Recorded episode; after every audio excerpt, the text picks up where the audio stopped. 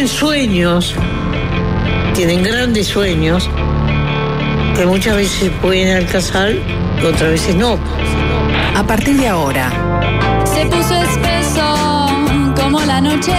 en Del Sol, los resbalones. conducción, El bondi lleno. Diego Sass, Excelente referente del centro izquierda. De la izquierda caviar, La Pedrera, Punta Colora, Avenida Italia del Sur, Masa Madre, le encanta. Llegó la hora. Juan Chunín, Él es profundamente anticomunista en un mundo en el que ya no existe el comunismo. Un gran vendedor. Y es fácil desviarse. Es fácil desviarse. ajá. producción, Nicolás Batalla, Y creo que ha demostrado en el cargo que le sobran condiciones. Es uno de los mejores pagados, obviamente. Jorge Valmeli, A mí es mi pollo, mi pollote. Son blancos y colorados. Ya están en la oposición. Están las dos campanas. Y es fácil desviarse. Es fácil desviarse. ajá. se creen que pueden hacer cualquier cosa sin límite. Yo me quedo con Diego. que escriba libros y no se dedique a esto porque no es lo suyo. Este programa tiene una evidencia empírica impresionante. Sin palabras. Está, fuera de quicio. Chapó, digo, eh, esto es política. Gracioso, gracioso y, y diría que hasta jodido. Se siente Patético. Y se hace escuchar. Son bravos, pero me, me suben al humor. Muy buen lunes para todos. ¿Cómo andan? Bienvenidos a Fácil Desviarse. Y'all out there? All right, let's get this thing moving.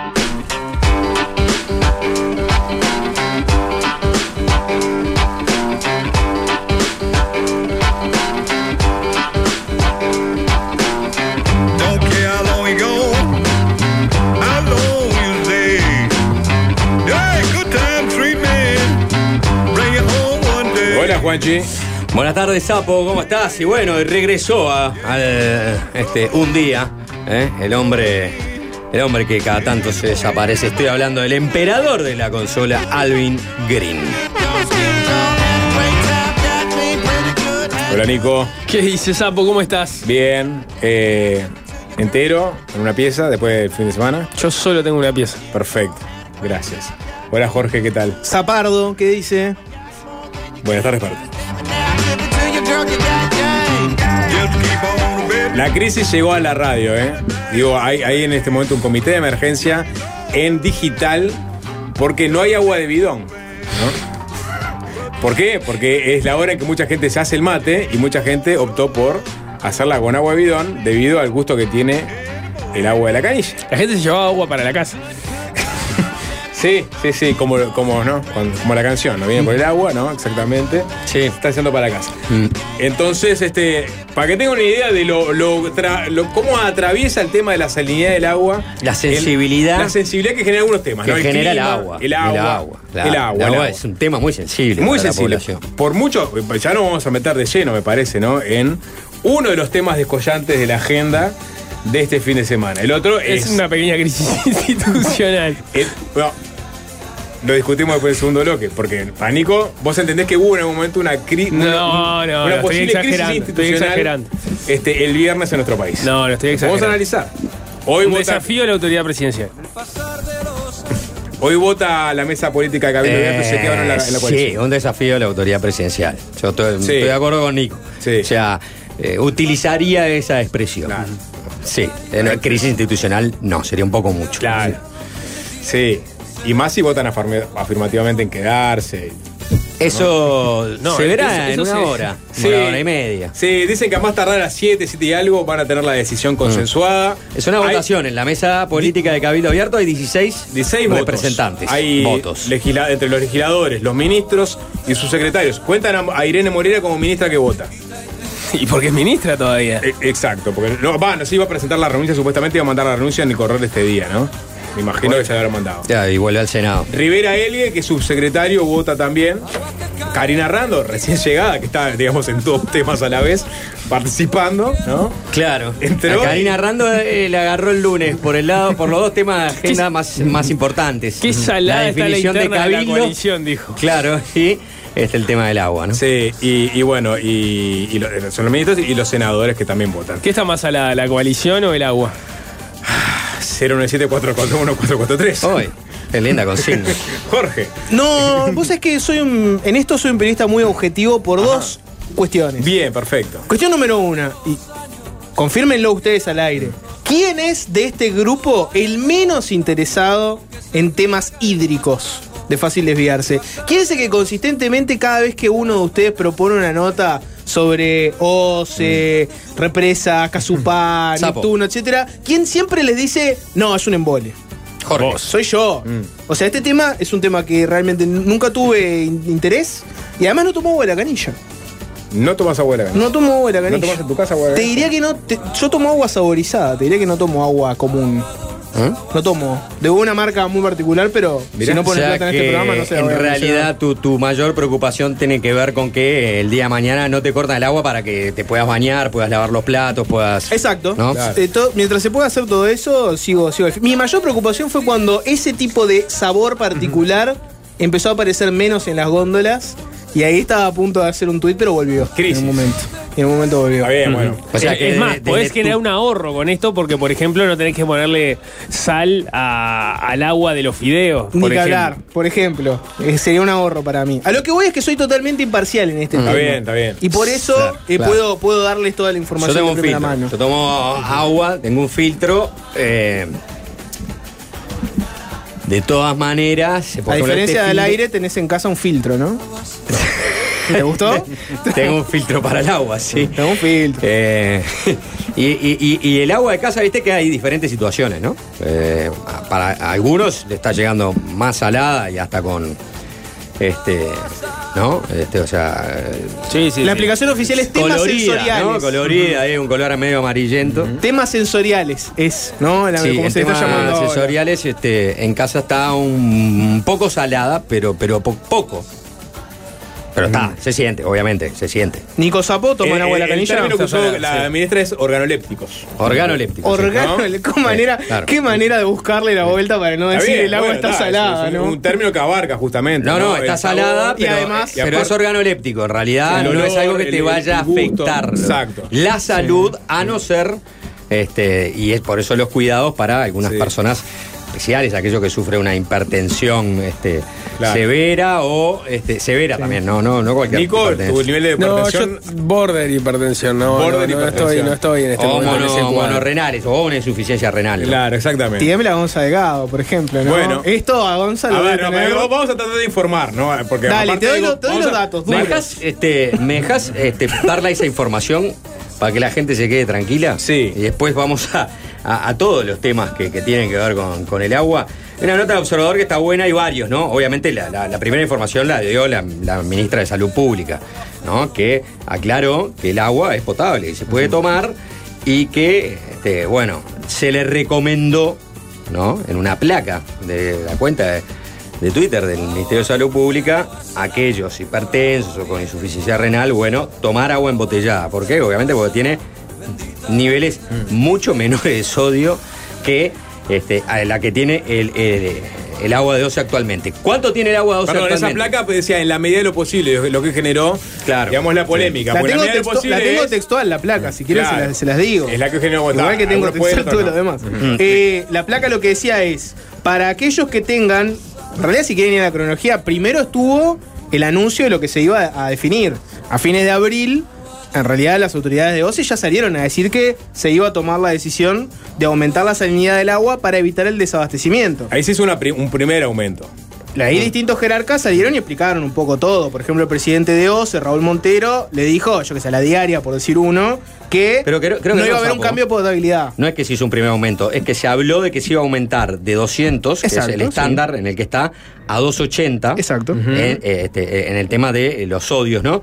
Y 280 a 450. Y al final lo que se aumentó fue de 200 a 400, o sea, Se hizo un mayor aumento. Se, hizo una- o sea, claro, se duplicó este, el nivel. Ahí está. ¿no? Y eso fue autorizado por el Ministerio de Salud Pública, pero Todo. en un principio dijeron, bueno, no, necesitamos este, este, duplicar por lo menos el nivel de sodio. Entonces se pasó de 200 eh, miligramos por litro a 400 miligramos por litro. Exacto. Y ahí salieron varias autoridades de la OCE a explicar que, bueno, no iba a afectar la potabilidad, que iba a seguir siendo agua potable este, que iba a haber efectos sensoriales. Ese fue el primer. Organolépticos. ¿No? Ese fue el primer- la primera definición. Y bueno, yo qué sé, por- fue una decisión que se tomó en el directorio de OCE de forma unánime.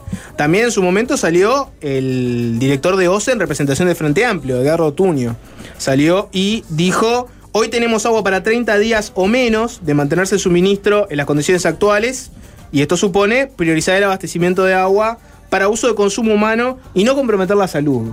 O sea, fue un momento a fines de abril donde salieron las autoridades de OCE a aplicar la decisión y parecía que era, no sé, business as usual, como dicen, ¿no? Todo, todo normal, se tomó una decisión, miren que no va a afectar la salud, pero la semana pasada, la primera semana de mayo, ahí cambió un poco la situación.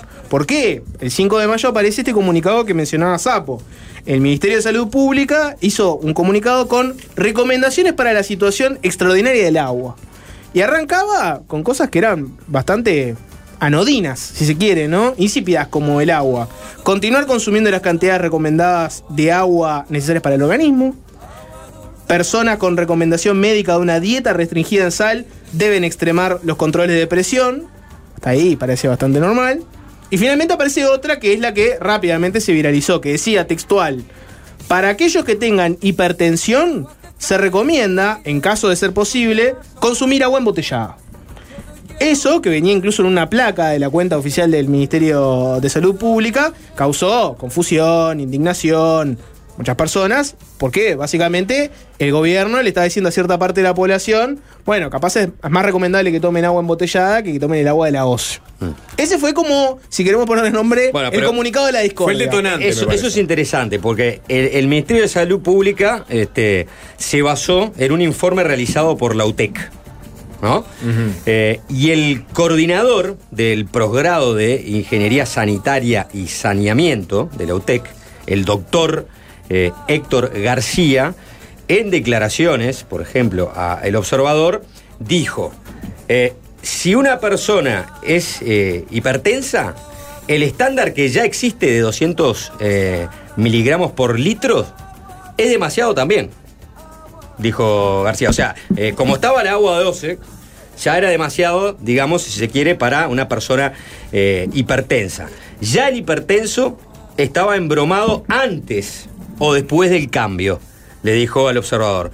Con las reservas de agua dulce que están afectadas por el, el déficit hídrico, lo que terminó pasando fue que o se iba a aumentarla de 200 miligramos por litro a 280, ¿no? Y la terminó aumentando a 400 eh, miligramos por litro, ¿no? Entonces ahí este, el doctor García dice, las personas que siguen una dieta baja en sodio, debido a la hipertensión u otros problemas de salud, deben limitar su consumo de agua a los 20 miligramos por litro. Eso lo sostiene García, lo sostiene el informe de la UTEC. García recordó que se recomienda que una persona hipertensa consuma menos de 2 gramos de sodio al día. Cuando tomar 2 litros de agua de OCE con el límite de 200 miligramos por litro ya supone entonces un 0,4 gramos de sodio. Entonces, bueno, en realidad con el estándar que ya teníamos, para un hipertenso que se recomienda este, menos de 2 gramos de sodio al día, bueno, si se toma 2 litros de agua en el día, eso ya supone un 0,4 gramos de sodio. Eh, ahora, esos 2 litros van a ser el doble, van a- va a suponer un 0,8 gramos en una dieta recomendada de 2 gramos, ¿no?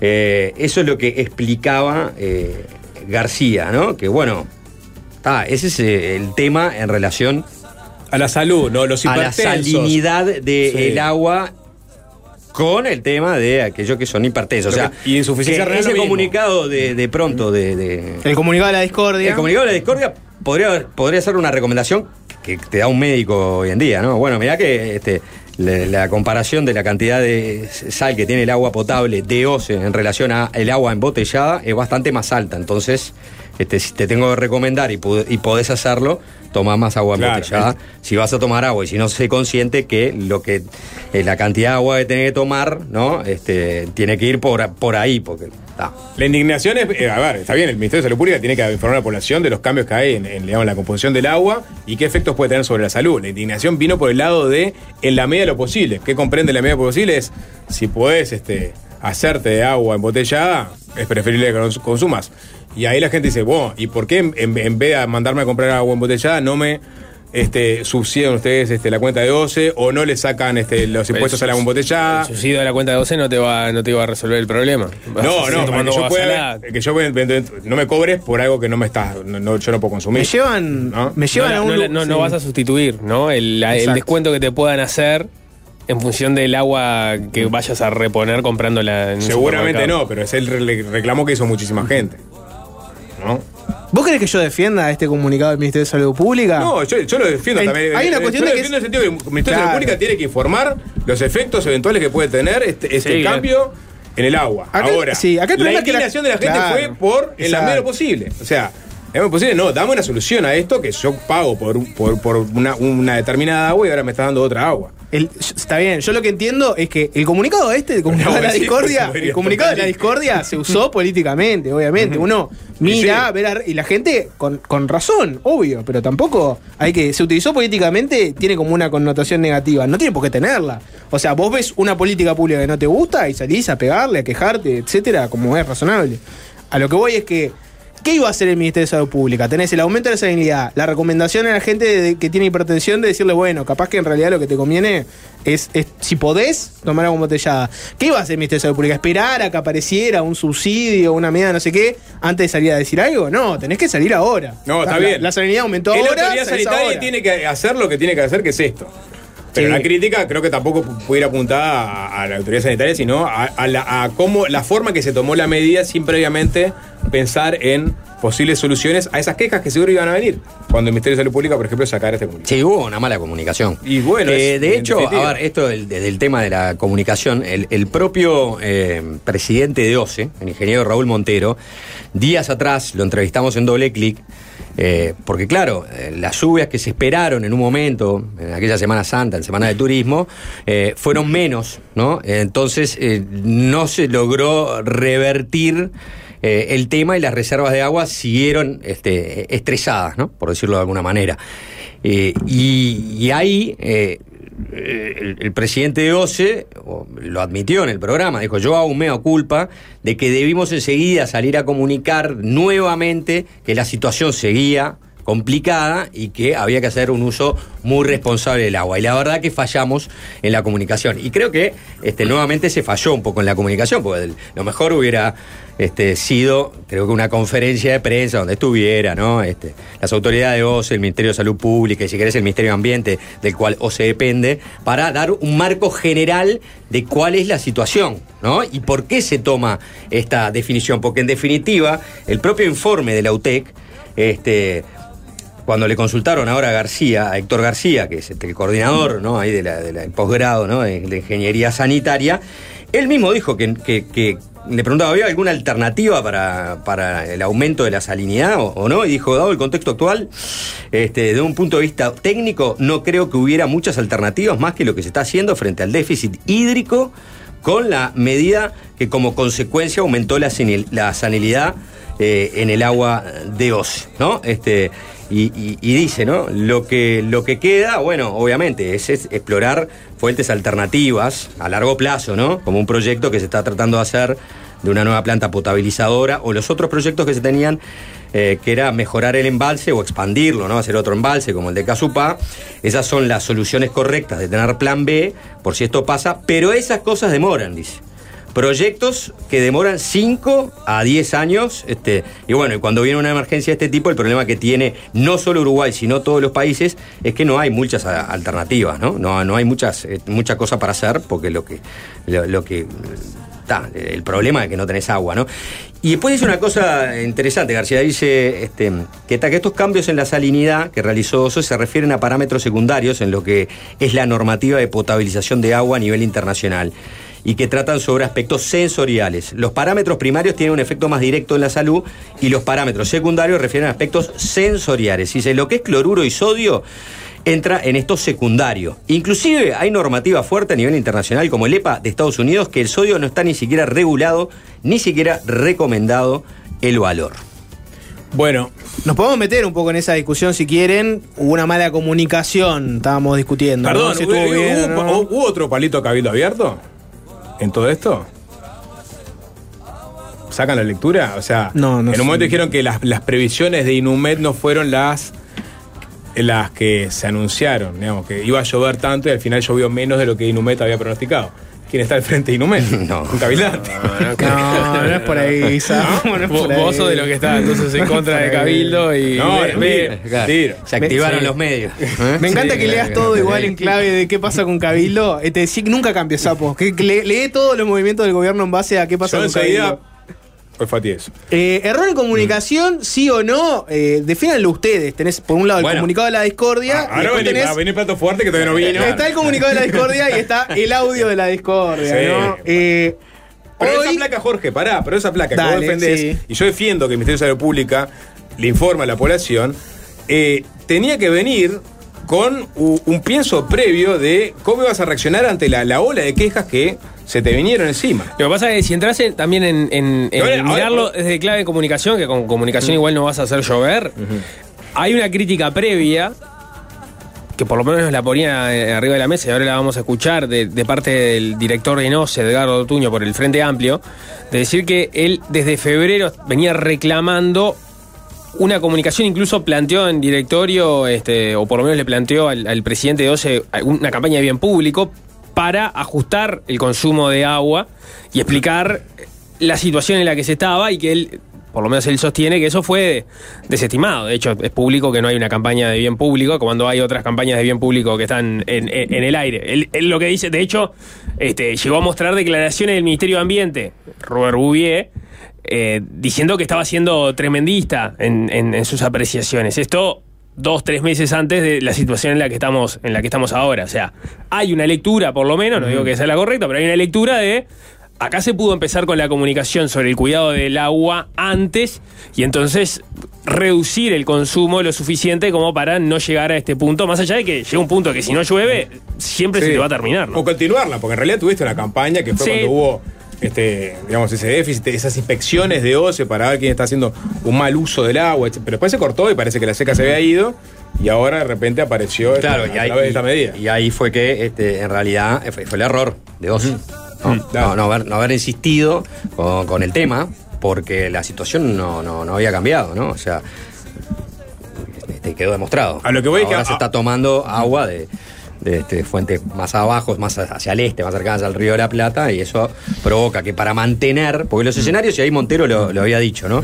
Cuando entrevistamos el programa, eh, Montero dijo, como estamos ante tres escenarios. El primer escenario va a ser aumentar la, sa- la salinidad de los cloruros. ¿No? Mm. Eh, y ese es el que OCE este, básicamente está haciendo ahora. Porque con eso mantenemos el suministro de manera normal, pero bueno, este, empeora un poco la calidad de agua, pero sigue siendo potable y con este, se puede tomar sin afectar la, la salud. Después, el otro escenario, si, si la situación sigue así de crítica, es un poco los cortes programados. Y finalmente el último escenario es el, el agua no potable, pero te mantiene el suministro para que para todo el resto. ¿No?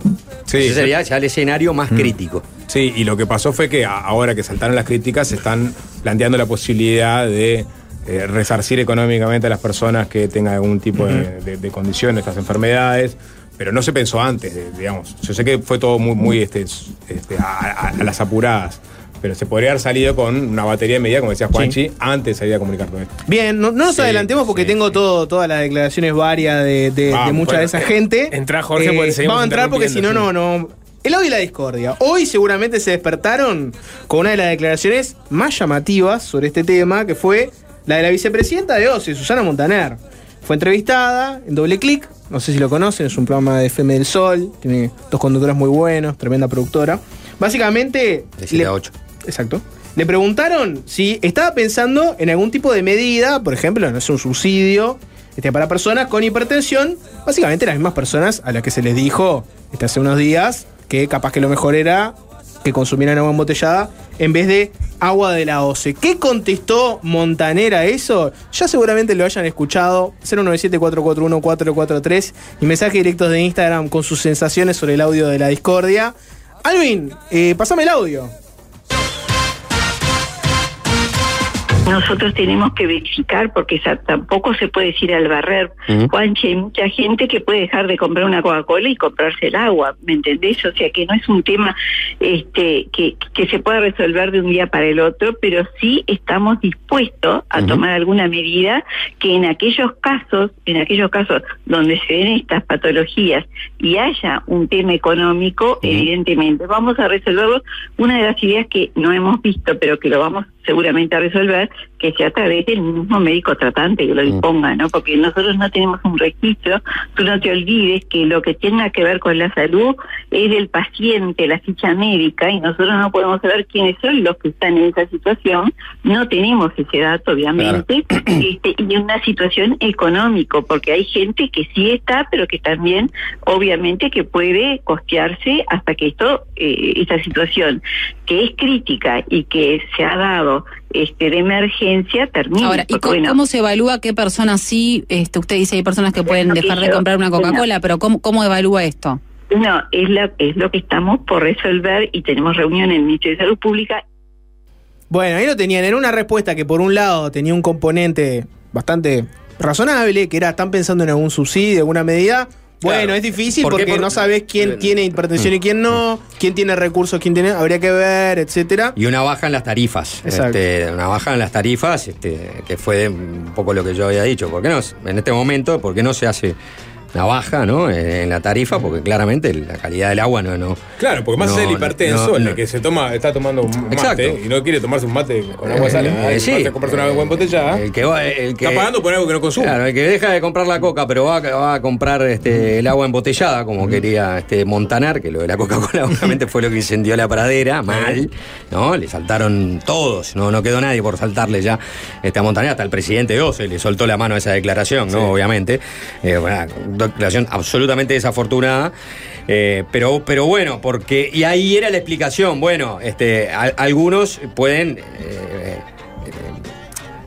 pagar el servicio de OCE, porque en definitiva el servicio te lo están dando, ¿no? y el, el- el agua pues, sigue siendo potable, pero está, si podés pagar este, el agua embotellada, pagala, ¿no? No puede ser para todos este, ¿no? esa, esa suerte de subvención o reducción en la tarifa, que fue un poco lo que decía, ¿no? Es para pero, todos. Pero otras empresas públicas, cuando ha habido eh, desperfectos en UTE o en Antel, han tomado después medidas de, bueno, hacer, hacer, hacer rebajas en la tarifa final. Por lo general su primera medida no es sacarte la Coca-Cola, ¿no? Que es una medida, sacarle la Coca-Cola a alguien, primero que nada, cualquier persona normal, sabe que es una medida eh, muy negativa. Decirle a una persona que toma Coca-Cola, te saco la Coca-Cola, es ganarte un enemigo. Segundo, que económicamente no es un aspiracional. Uno ¿Cómo busca subir del agua a la coca. Si bajaste de la coca a tomar agua, algo pasó económicamente muy malo. La coca es lo primero que se va en la economía este hogareña. O sea, fue una declaración desacertada en todo sentido. Y, y más que nada te pones de enemiga a la Coca-Cola, ¿no? Que es una bebida muy querida por la gente. Entonces, la verdad que no cierra por ningún lado. Después está el tema menor del derecho al agua y si en realidad vos como una persona que está gestionando una empresa pública que brinda agua no deberías primero hacer una culpa, pero eso es secundario. Lo importante es no nos sacarán la Coca-Cola. Eh, Salieron varios, como decía Juanchi, no quedó uno que no salía a pegarle esta declaración, pero hay otras críticas que son como más, si se quiere, no sé, estructurales, políticas, sobre cómo viene gestionando OCE todo esto. Una persona que salió es Carolina Cose, la intendenta de Montevideo, que anunció que van a estar haciendo controles de calidad en el agua, este, la policlínica de la intendencia. Escuchemos qué fue lo que dijo Cose en unas declaraciones a Canal 10. Estoy muy preocupada como intendenta, este, en general como uruguaya, muy preocupada porque considero que lo que jamás se debe hacer, sea cual sea la crisis que uno tenga con el agua o los problemas, es degradar la condición de potabilidad. Eso es una línea que no se puede cruzar. Creo que hay otras opciones. Nosotros tenemos un departamento de ambiente fuerte y sí, estamos preocupados y justamente hoy empezamos a medir eh, la calidad del agua en todas nuestras policlínicas. Así que sí, estoy muy preocupada, creo que es grave, creo que se cometió un error y estamos a la orden para ayudar. El tema es que Cose lo que, lo que dice es, creo que hubo otras alternativas que se pudieron haber implementado. El, el tema es, un poco siguiendo la línea de lo que comentaba Juanchi antes, el, el presidente de OCE, Raúl Montero, hoy dio una conferencia de prensa, habló de varios temas. Uno de ellos fue soltarle la mano a la declaración de la Coca-Cola, este sabiamente. No es una frase que yo diría. dijo. Exacto. Una, una, una fue soltarle la mano a la frase Yo soy anti, más de la anticoca. Pepsi, creo que dijo. Claro, algo así, yo soy más de la Pepsi. Pero una cosa que decía es, no había otras alternativas. Y Montero lo que explicó fue que se llegó a esta decisión básicamente porque todas las demás decisiones posibles son peores. Escúchenlo. Y bueno, yo lo que quiero decir es cuáles son las alternativas. ¿Cuáles son las alternativas para durar? ¿Hacer cortes programados y darle agua por horas o por días a las diferentes zonas de Montevideo y con eso va a salir agua turbia siempre y con problemas bacteriológicos seguramente? ¿O si no, tendríamos que superclorar el agua? Que también es un elemento dañino cuando está en exceso el cloro. Estoy hablando de cloro, no de cloruros en este caso.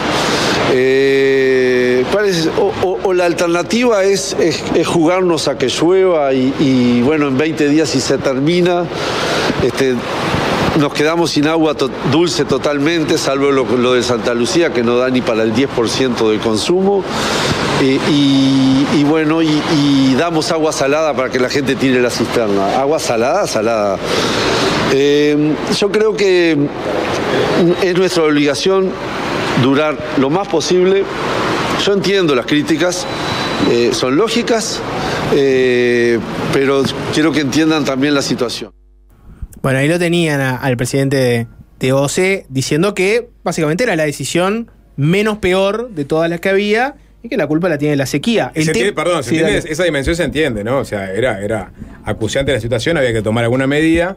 Esta quizás era la que te podía llegar a tener menos impacto. Después vendrán las críticas de largo aliento sobre las posibles obras que se Bueno, tendría esas- que haber hecho sí, para. Pero la otra dimensión que no toma en cuenta, eh, la que sigo, eh, es que te están dando un agua que no es consumible. No es consumible. ¿Cómo que no es consumible? Es consumible. es intomable.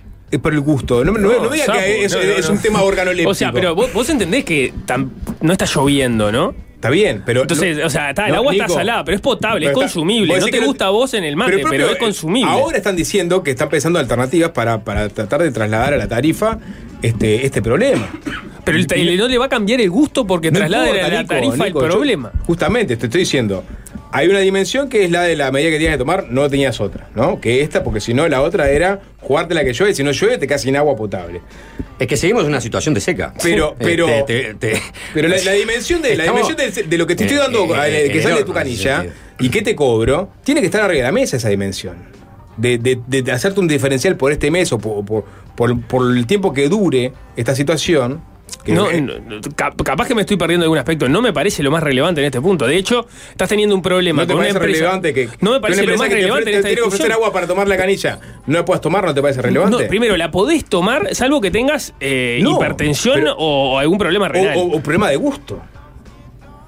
Está, no sé, Pero no, es no sé, malo. no Pero es sé, lo que no está- sé, no, no, no, Nico, no, lo que no está lo todo el mundo en este momento es el gusto No, que es tiene que el no, agua. no está buena el agua, es verdad, Ah, no está entonces, buena. Pero, pero es una situación excepcional. Totalmente. Porque además. Y- podés tomar una medida Pero además, me parece que es como eh, contra el sentido común el hecho de, ah, no estoy conforme con el gusto del agua, entonces rebájenme la tarifa. Cosa de que o se pueda facturar menos y entonces tenga menos espalda para hacer las inversiones que viene demorando. Ah, lo, O sea, lo- lo va a eh, complicar muchísimo un mes. pero no, no, me parece que no es el tipo de solución que te 15%. Lleva hacia algún lugar. Eh, o sea, eh, en definitiva es una empresa pública y, y estamos todos embarcados en las. En, Bueno, en- nosotros en- los nabos de siempre estamos No. dispuestos. Sapo se siente, Sapo se siente el nabo de siempre Pero lo que pasa es que no, le dan un, mal, agua me mala. mucho ver eh, la, la viveza o lo nabo que sos en términos del servicio y cuánto estás pagando el, el Y servicio. Y bueno, yo creo que sí, es como si, si a vos te venden tan- tanta banda ancha y te dan menos, eh, vas- haces un reclamo en el tel. Si a vos te dicen que vas a tener este eh, potencia de tanto de Sí, debute pero y son te cosas menos, distintas, ¿no? Yo estoy de acuerdo que de- de- de- Yo sé, quizá- no, me parece que no está mal la- lo, la- lo la- que tendrías que hacer también, lo que tendrías que hacer es, este, si querés hacer una, rea- una rebaja en el sentido que, este, eh, como ya han hecho otros entes. Cuanto, ¿no? cuanto, Como- cuanto menos es el consumo, más es la rebaja, ¿no? Y ahí capaz que incentivás a que la gente haga un uso a- a racional del tratar, claro, de, de- de consumir este, con mayor responsabilidad. Claro, Ahora, de todas maneras, no es lo eh, mismo. eso es lo- distinto, ¿no? es lo Eso mismo. estoy- estaría de acuerdo. Claro, lo- o sea, de todas maneras, no es lo mismo igual que lo que planteás con, con Antel, me parece. Porque acá hay una situación que tiene que ver con, con que no llueve. Y eso no lo puede controlar nadie, ¿no? Es decir, El Rainmaker. si vos este, ¿eh? El Rainmaker. Sí, El brujo de la tribu. Ah, El bueno, brujo de la tribu. porque esa es la realidad. O sea, mira, te, te- te digo lo que, lo que pone Mario Diegán, el meteorólogo, ¿no? Este, al, al primero de mayo. Dice, sequía sobre el sur de Sudamérica, eh, norte de la provincia de Buenos Aires en Argentina, Uruguay todavía en sequía, en sequía extrema y excepcional. Yo lo escuché a Rami de Santa Fe, no llueve en mayo, en mayo casi no Misiones en Argentina. Este, y después dice en la zona sur, este, ahí de Uruguay, este, en, en- en sequía moderada. No hemos salido de la sequía aún. Estamos hablando de la peor seca en los últimos, para, para muchos, en los últimos ocho décadas. ¿no? Entonces, eso es una realidad. Eso impactó, este, está impactando ahora sobre el, suministro de agua. Eh, y bueno, eh, lo, está bien, es razonable lo que vos Pero decís. es razonable lo que dijo también Este, Montero. O sea, eh, se está era bien, la, la mejor medida que podemos tomar Yo te este momento. entiendo, pero vos este, podés también generar, por ejemplo, una rebaja este, tarifaria que implique también incentivar ¿no? un consumo más responsable, porque te aumentan la, la rebaja en medida de que el consumo sea más bajo. Y con eso también atacás un problema, porque, porque eh, entiendo que OCE puede, puede dejar de recaudar, pero las inversiones de OCE no se hacen con la plata que genera OCE. Las inversiones de OCE se hacen más que nada con este, los préstamos ¿no? que puede tomar este, eh, OCE o el Estado uruguayo para hacer inversiones de este tipo. Este, que el día de mañana, inversiones a largo plazo, ¿no? Estoy hablando que el día de mañana te ayuden, ¿no? A, en tal caso, eh, tener alternativas. Una planta potabilizadora que salga del Río de la Plata, que sabes que nunca, por lo pronto, te va este, a dejar sin agua. Y este, la ampliación de los embalses, como es el caso de la represa de Casupá. Bueno, no, metámonos en eso si Ahí quieren. Está por un lado el contexto y después está lo, lo más estructural. Tenés, por ejemplo, al, al director de la oposición, a Ortuño, ya lo habíamos mencionado antes. Él había dado una entrevista en Desayunos Informales la semana pasada. Y ahí básicamente lo que, lo que hizo fue hablar de un proyecto que quedó pendiente de la administración anterior, del Frente Amplio, la represa de Casupá. Básicamente, Ortuño lo que dijo fue que si este gobierno hubiera seguido con aquel proyecto de Casupá, hoy no estaría en esta situación. Escuchémoslo y después este, hablemos un poquito más de eso. Traigo siempre acá porque después dicen que nosotros decimos, ¿no? Escasez de agua, ambiente dice que situación está controlada, Ortuño es fatalista. Bueno, estamos a dos meses de esta situación y resulta que no éramos fatalistas, que efectivamente la situación era de cuidado y que había que eh, explicarle a la población para pedir su solidaridad y reducir lo que está a nuestro alcance, que es el consumo, en la medida que las lluvias efectivamente no las controla el gobierno y nosotros no lo, no lo responsabilizamos. Sí lo responsabilizamos por no haber este, iniciado la construcción de la presa de Casupá, que fue expresamente pensada para darnos mayor reserva y respaldo frente a sequías y frente al déficit ya diagnosticado que vamos a tener, falta de agua en 2045, eso se postergó, se dice que no estaría completa, nosotros decimos que no estaría llena totalmente, eso estaba previsto para 2025, pero en la medida que Casupá se diseñó con una capacidad de 118 millones de metros cúbicos, fíjense que hoy hablábamos que teníamos una capacidad de reserva de 85 millones, triplicamos esa capacidad de reserva con Casupá,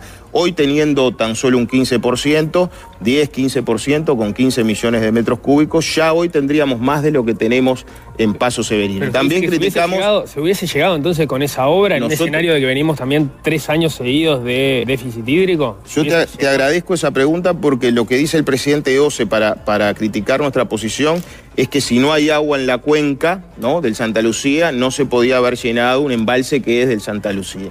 Yo lo que respondo es que durante los meses de julio, agosto, septiembre, Paso Severino estuvo rebalsando, es decir, que tenía agua desbordando de esos 65 67 millones de metros cúbicos y se llenó porque llovió. Entonces, creemos que entre 2020, 2021, 2022, eh, a partir de julio, entre julio y octubre, hubiéramos podido llenar un 10%, 15% de Casupá y con esa reserva hoy no estábamos eh, en esta situación, pero lo más importante, estaríamos a pasos de tener una solución definitiva a futuro porque triplicaríamos las reservas. Eso es lo que decía Ortuño, el presidente de OCE Montero hoy le contestó un poco a estas declaraciones y la crítica bastante eh, repetida de que el proyecto ese de Casupá hubiera ahorrado todo esto. Lo que, lo que entiende Montero es que igual con la sequía que hay era imposible que, aun si se hubiera llegado a tiempo con el proyecto y todo, hubiera movido la aguja. Claro. Ahora, que capaz que a futuro te mueve la aguja, pero en este momento no hubiera cambiado Pero mucho. lo, lo otro que dicen, porque lo decía también este Héctor García, ¿no? Este, que, que- que es este, que hizo el informe para el Ministerio de Salud Pública, que aparte es docente en el Delft Institute for Water Education en los Países Bajos. O sea, que eso es un instituto creado para todos temas relacionados con este, la educación en, este, y el agua. Él dice, obras como esa, como la represa, llevan este, por lo menos cinco años. O sea, si el gobierno hubiera arrancado esa obra, en el, no hubiera llegado todavía a esta situación. Y lo otro, eh, hay que, eh, la obra de Casupá y los acuerdos para empezar a realizar la represa estaban desde el 2014. O sea que el Frente Amplio no ejecutó la obra nunca. Entonces, cuando Ortuño también le reclama a este gobierno, este gobierno puede decirle, bueno, ¿y qué pasó? O sea, no hiciste la represa, pero ahora somos nosotros que no hicimos este, la represa. Cosa que en realidad, y agrego, este, el ingeniero Montero, cuando, cuando asume, hay, hay entrevistas del año 2020, dice que Casupá es necesaria. Que Casupá es necesaria porque mejorás tus reservas de agua y podés eh, embalsar agua que si no perdés, ¿no? Eh, después la, la definición fue la planta potabilizadora de Arasatí en el río de la Plata. Pero se deberían hacer las dos obras. Las dos obras se deberían hacer. la obra de Casupá también debería haberse hecho y este gobierno debería haber iniciado esa obra en lugar de no iniciarla. Sí, ahí, Montero lo que dice es que él cambió de visión en un momento en el cual, o sea, él no cree que no haya que hacer Casupá, sino que lo, plantea como una prioridad hacer Arasati, que en determinado momento hubo un problema de, agua, de, escasez de agua y la presión llegó a dejar una parte alta de Montevideo sin agua y que ahí él se dio cuenta que se necesitaba otro tipo de, este, de, de abastecimiento de- de- del área metropolitana. En concreto, porque si bien Casupá, al igual que Arasati te solucionaría el problema de la fuente, en ese caso lo de Casupá sería superior porque sería una, este, una, reserva de agua mucho más grande que la que podría este, proveer Arasati. Arasati, entiende Montero, te soluciona otros dos problemas. Te soluciona el problema de eh, las cañerías. Montero dice que la presión a la que va el agua por las cañerías eh, que, que vienen desde aguas corrientes están al máximo de lo que los este, los inventores o lo- los, este, productores lo, del- de- de- lo- lo- lo permiten.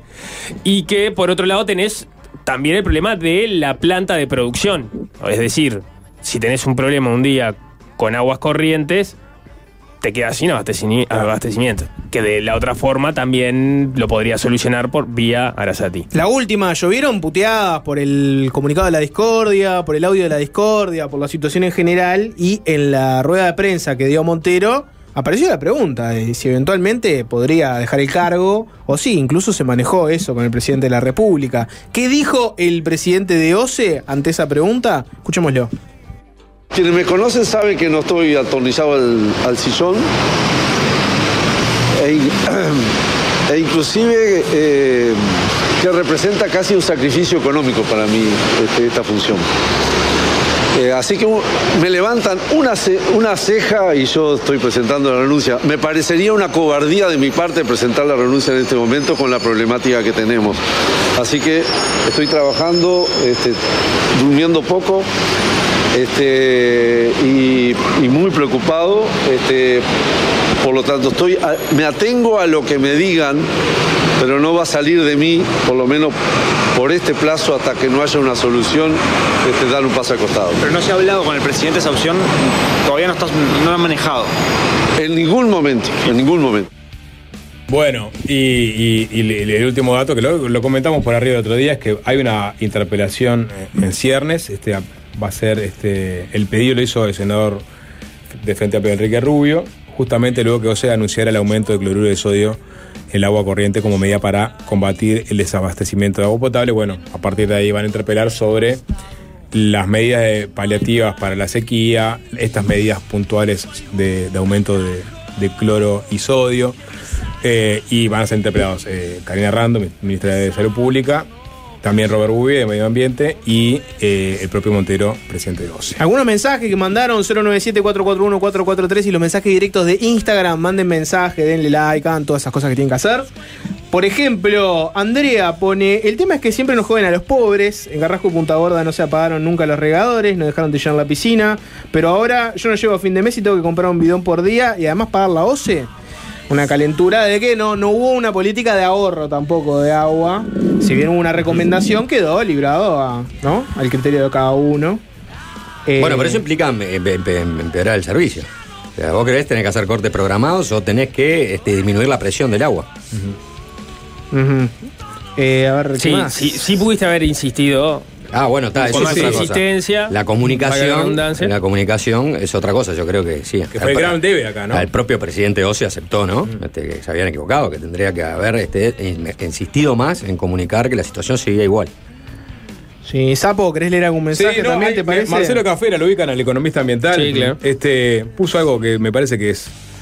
Que resume muy bien todo esto, ¿no? Nada nuevo que aprender. Sucede en todo el mundo. Sucedió aquí en 2013 y 2015. Los problemas ambientales adquieren otra dimensión política cuando salen por la canilla. Está bien, sí.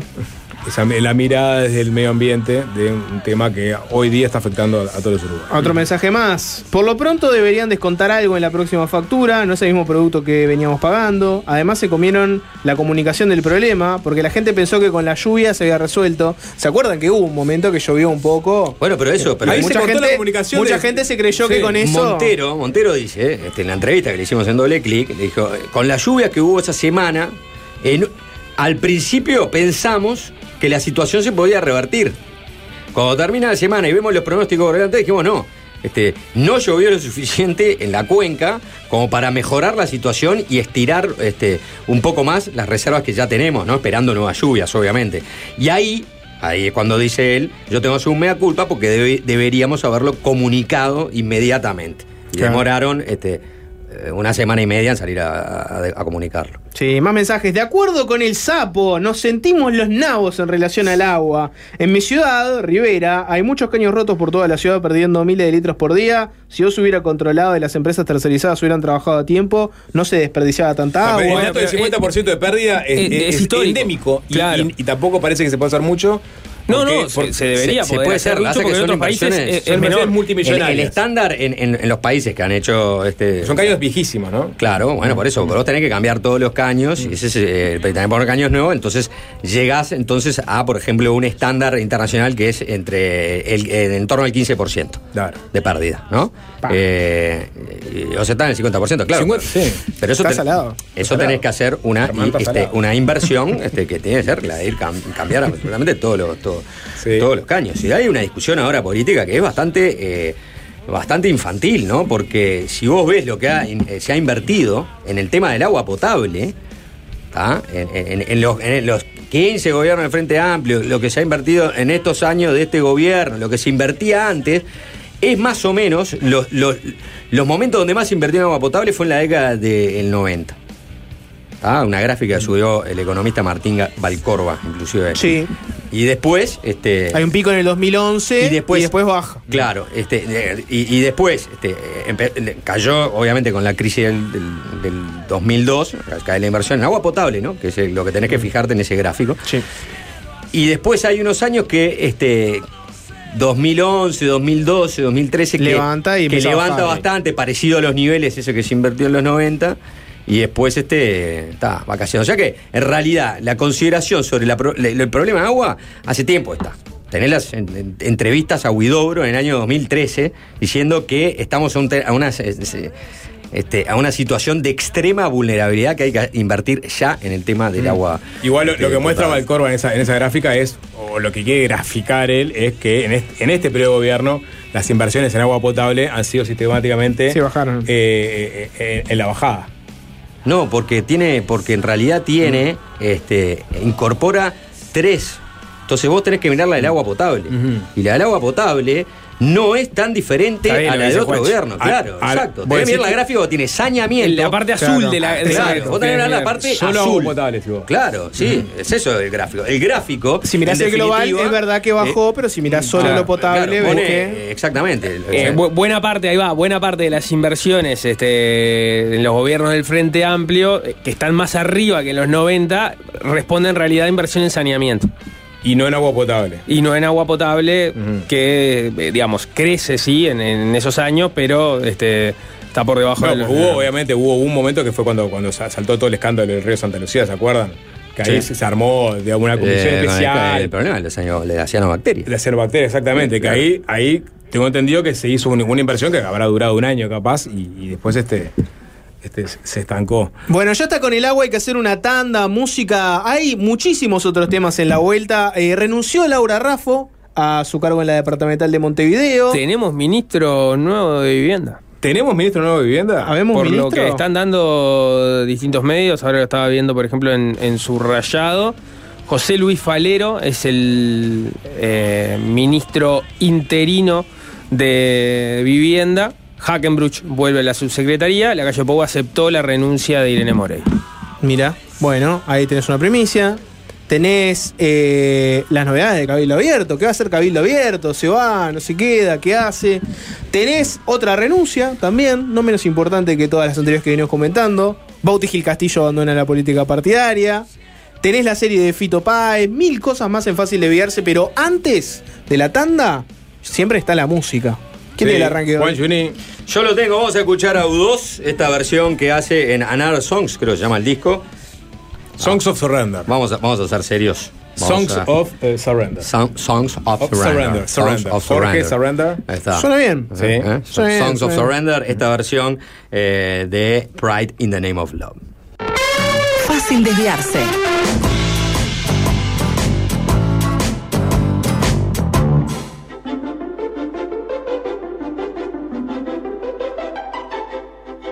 Atentos a este mensaje que es muy importante. ¿Vas a viajar? ¿Tenés un celular? ¿Un smartwatch? ¿Una compu? ¿Equipos fotográficos? ¿Instrumentos musicales? ¿Una bici? Qué importantes que son todas esas cosas. Y en SBI Seguros podés asegurar todo en tres simples pasos. Justo ahora SBI te ofrece un 20% de descuento, por ejemplo, en seguros de bici. Contratalos en sbi.uy o con tu corredor usando el cupón promo SBI, escrito todo junto. ¿Qué seguro necesitas hoy? En SBI Seguros tenés uno para todo.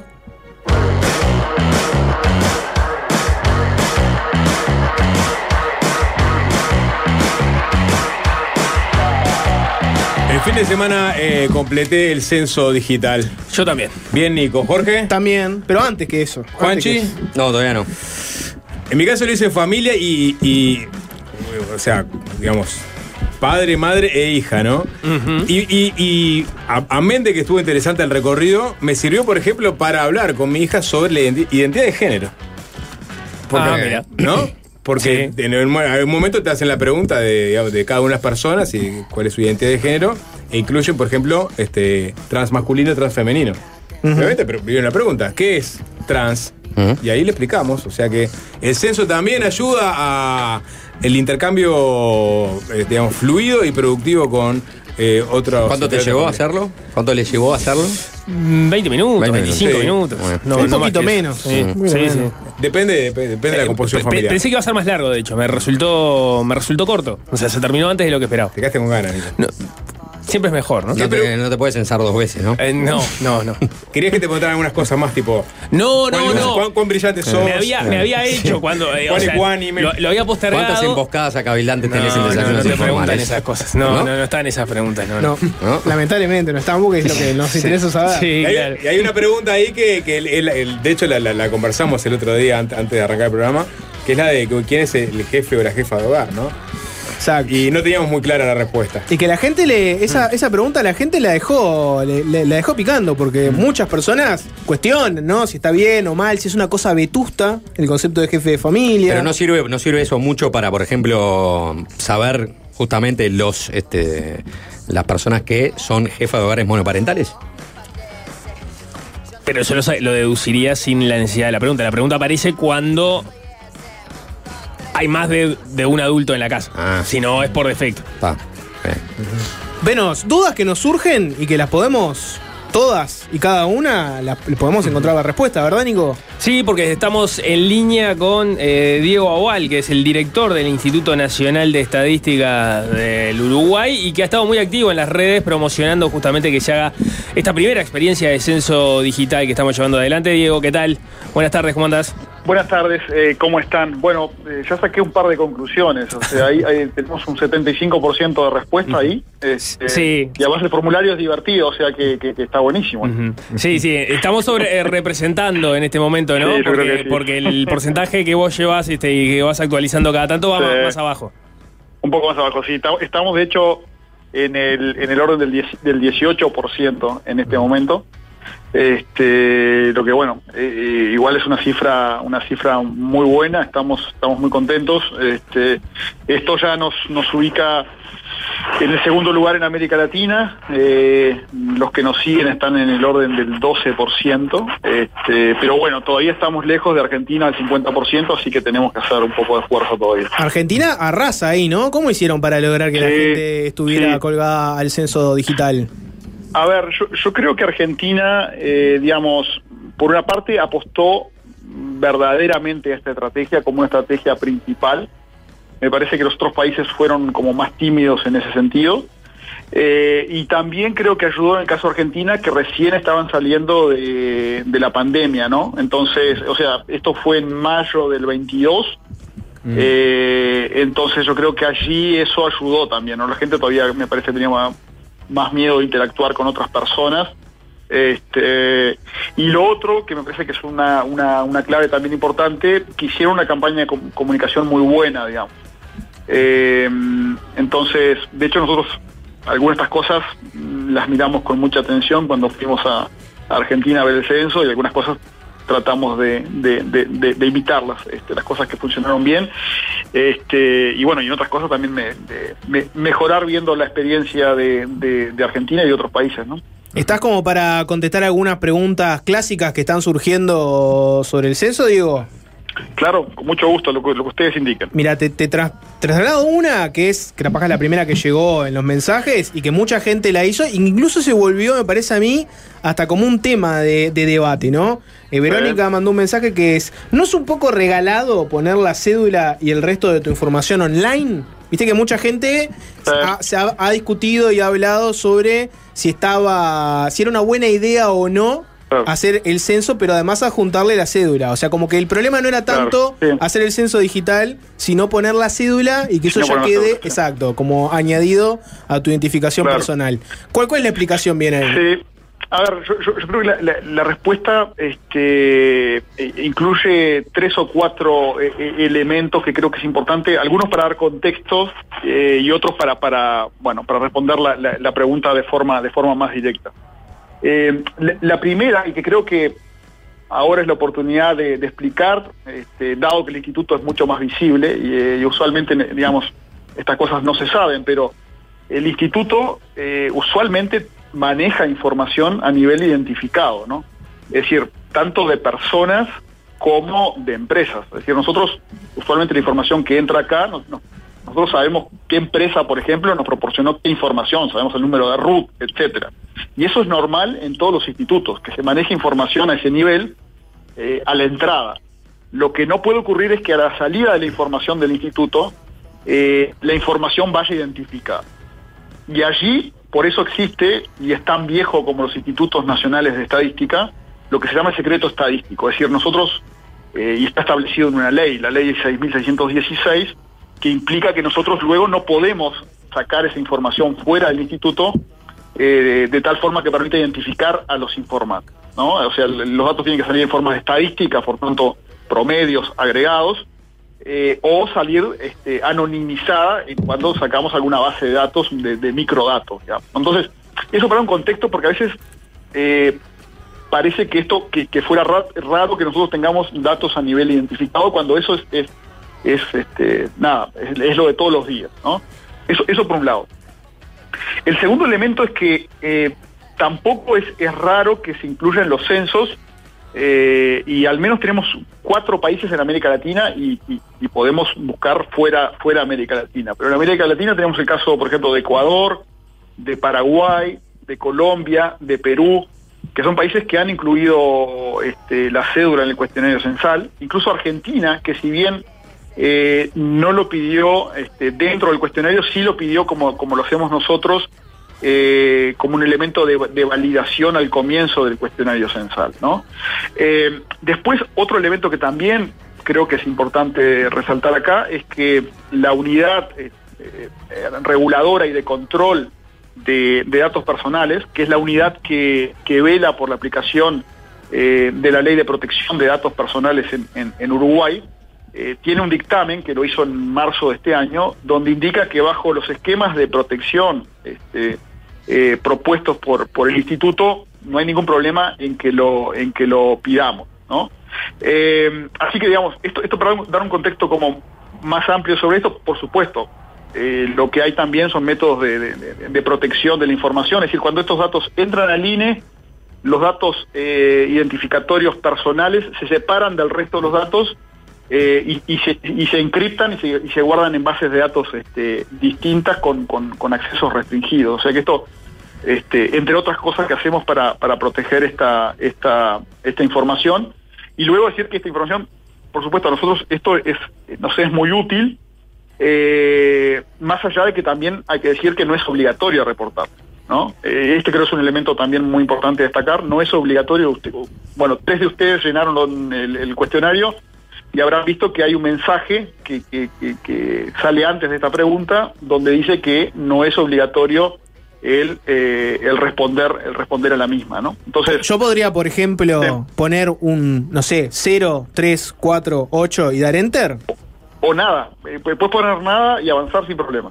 O sea que en el fondo no, no, no hay ningún problema si pones o no pones la cédula. Exacto, podés no ponerla perfectamente. Es más, eh, sale un mensaje de forma expresa, no recuerdo exactamente el, el- el texto del mensaje, pero dice algo así, esta pregunta no es obligatoria, o, o algo similar, el mensaje eh, antes de, eh, de esa pregunta. O sea que no hay ningún problema, no es obligatoria y se puede avanzar en el cuestionario sin ningún problema. Bien, es paranoico friendly entonces, podemos decirlo. Sí, claro, por eso. Y, y- y incluso hay un elemento más que creo que también eh, tal vez valga la pena destacar, y es que nosotros, eh, está bien, pedimos una serie de datos que son personales, pero no pedimos, por ejemplo, datos sobre cuánto gana la gente, sobre los ingresos de las personas. No pedimos, eh, no sé, elementos que tienen que ver con el estado patrimonial de las personas, etcétera, ¿no? Que son datos, este, bueno, más sensibles o que la gente puede tener este, más, más reticencia a darlo. Eso no, no se pide en el censo. Y que es otra encuesta Sí. aparte esa, ¿no? Sí. Bueno, Exacto. eh, está la identidad de género, por ejemplo, pero no hay una orientación sexual, por ejemplo, ¿no? Exacto, que, que a veces la gente confunde, ¿no? Este, de hecho, eh, digo porque de hecho en algunas encuestas eh, sí se pregunta por la orientación sexual, pero pero eh, incluso alguna gente confunde, o sea, no- nosotros no preguntamos por la ori- la orientación este, eh, sexual, ¿no? Incluso en el en, en, en, algún debate de algún personaje, digamos, este reciente, confundía confundía un elemento con el otro. Lo que se pregunta es identidad de género, que además aprovecho de decir, eh, y es información que creo que es, que- que es relevante eh, mencionarla, que el instituto está obligado a, a incluir la variable identidad de género eh, por una ley del año 2018. Bien. Y yendo a Perdón, una dale, cosa, porque dale, muchos, sí. muchos oyentes cuando, cuando mencionaste que no era obligatorio dijeron que se les complicó, o sea que no pudieron seguir, eh, decía que no era obligatorio el campo, pero no pudieron seguir con el censo este, eh, sin poner la cédula. ¿Puede, No, puede no, haber pasado puede. eso? No, no puede haber No. pasado eso. Está, No, perfecto. eh, Llegaron varios mensajes a la vez. No, pu- pueden perfectamente. eh, lo, lo- lo que creo que ocurre es que sale, digamos, está el mensaje, el mensaje que dice que no es obligatorio. eh, si uno no pone la cédula, aparece un mensaje, un pop-up, digamos, que dice, bueno, si bien es- esta, este dato eh, no es obligatorio, si es un dato relevante para el instituto, confirma que quiere seguir, seguís y no hay ningún problema. Ok. Sí. Y yendo al debate de, de jefe de hogar o no, esa figura que parece bastante, ¿no? Vetusta, vieja. Podemos usar la palabra machirulo también, ya que estamos. ¿Qué, ¿Qué es el jefe de hogar y por qué es tan importante preguntarlo? Sí. Bueno, ahí, ahí- ahí también creo que vale la pena dar un poquito de contexto. Es decir, esta es una pregunta muy tradicional en este, censos y también en encuestas, ¿no? Eh, o sea, no es antojadizo la inclusión de esta de esta pregunta en el censo. Eso para dar un, poquito más de, contexto, porque, a veces la gente no, no tiene en cuenta estos elementos. Eh, segundo, es que el propósito de esta, ya sé que la palabra lleva a ese lugar, ¿no? Eh, pero la pregunta es, bueno, que hay que determinar el jefe o jefa de hogar o, digamos, o, o un referente del, del hogar. El, el objetivo de esto es tener un ancla, tener a una persona designada para que después podamos preguntarles a los demás qué grado de parentesco tienen con respecto a esa persona. O sea, ese es el objetivo y, y- y- la forma de escribirlo es una forma que permita de alguna forma eh, responderla de forma relativamente rápida, digamos, esa pregunta. Si uno pregunta de una forma muy elíptica, capaz que la gente no sabe a quién poner, digamos, y se arma todo un, tema de discusión y de no poder avanzar en el cuestionario. Entonces, Pero es sencillo poner quién es el jefe de familia, te digo, porque, por ejemplo, si lo haces eh, una, una pareja, por ejemplo, ¿no? Donde más o menos tienen ingresos parecidos este, y, y cohabitan, que tienen que designar a uno arbitrariamente de vos sos el jefe. Nosotros ¿no? nos supimos que poner y elegimos a, vos- vos- a mi hija, vos sos la- y no podía porque era menor de 18. Pero eh, Claro. fue, fue el, digamos, donde más nos, nos- nos detuvimos. Sí, por eso, a ver, yo, yo creo que sin duda tal vez a, a futuro uno deba, eh, eh, digamos, eh, escribir de forma distinta esta pregunta o dar, o dar un poco más de contexto. Eh, y es posible que, que, digamos, para algunas generaciones este, más recientes sea, sea más difícil, tal vez para algunas este, generaciones anteriores sea, sea más fácil preguntar de esta forma, pero lo, que es importante es que la pregunta no busca determinar eh, elementos que tengan que ver con la distribución de poder en el hogar, digamos, ¿no? O sea, e- es- ese no es el objetivo de la pregunta. El objetivo, como dije hoy, es, es tener un ancla y que esa ancla pueda ser designada relativamente fácil. Capaz que no logra del todo en algunos casos ese propósito, pero pero en definitiva ese es el objetivo. Este, pero bueno, como todas las cosas, con el pasaje del tiempo eh, pueden o deben ser este, revisadas. Pero es una pregunta muy tradicional y se hace con ese objetivo. ¿no? Digo, me, me- me queda una duda con respecto a eso. ¿Es, es- ¿Se termina extrayendo algún dato relevante o es solo por esto que explicabas de la utilidad a la hora este, de llenar el formulario? Digo, porque, porque eso también podría funcionar con, con la persona que llena primero el formulario y es quien aparece como llenándolo, ¿no? Por eso se, se- se- se podría encontrar otro método de hacer lo mismo, ¿no? Es decir, de, de- de lograr de poner un- un- un- una especie de ancla en el hogar y, este, por tanto, los demás preguntarles qué grado de parentesco tienen con respecto a, a- a la persona que sea. Bien. Esto, esto, digamos, eh, a ver, em- eh, ese es el objetivo para nosotros. Después, por supuesto, alguien puede tomar esa variable como proxy de otra cosa, ¿no? Eh, ahí, ahí está, digamos, este, ca- ca- cada analista o, o cada investigador luego podrá eh, creer que esa variable, eh, digamos, puede tener información válida para hacer otro tipo de análisis. A mí me decís jefe de hogar y me imagino el que gana más, por ejemplo. ¿no? Me imagino claro. como que es el, el sostén económico de la familia. Yo me imagino el que organiza la casa. Sí, por eso, o sea, Yo digo, eh, no, no puedo imaginar algo como otro que sea el que está llenando el formulario en ese momento. Claro. Por eso puede, puede- puede- puede llevar, este, digo, la palabra jefe o jefa, eh, por supuesto que, que puede llevar a esta interpretación de eh, aquel que bajo algún parámetro tiene un mayor nivel de poder, digamos, en el ámbito del hogar, determinado porque gana más o por otros elementos, digamos, ¿no? Digo, en- entiendo eso y entiendo y entiendo este, el, el debate que se genera en torno a eso, más allá de que el propósito eh, con el que se hace la pregunta no sea ese. Pero digamos, eh, y por tanto, bueno, quién sabe, tal vez en el futuro eh, hay que comenzar a preguntar distinto. Así lo preguntamos en la encuesta continua de hogares también, eh, de- desde hace este, décadas. eh, pero bueno, tal vez en algún momento hay que esta pregunta comenzar a preguntarla de una forma. ¿En tu hogar vos sos el jefe de hogar? Eh, bueno, lo, lo llenó mi esposa, así que ni sé lo que puso, digamos. Ah, no, no miraste que te, te llenaron el censo sin que vos dijeras nada. No, exacto, o sea, lo, lo- lo llenó sin, sin, sin mi, mi consentimiento, así que, que no sé, este, eh, no sé a quién puso, eh, porque además es- esto es una cosa importante a decir, ¿no? Eh, el censo, tanto en la fase digital como, como eh, especialmente en la, en la- en la fase presencial, usualmente es un informante que llena este, el cuestionario por, por, por, toda, por todo el hogar, ¿no? Esto es lo habitual en los censos. A, veces la gente cree que, bueno, que toda la familia tiene que estar en el hogar cuando pase el censista. Y, no es así. O sea, usualmente es un único informante el que reporta por todos.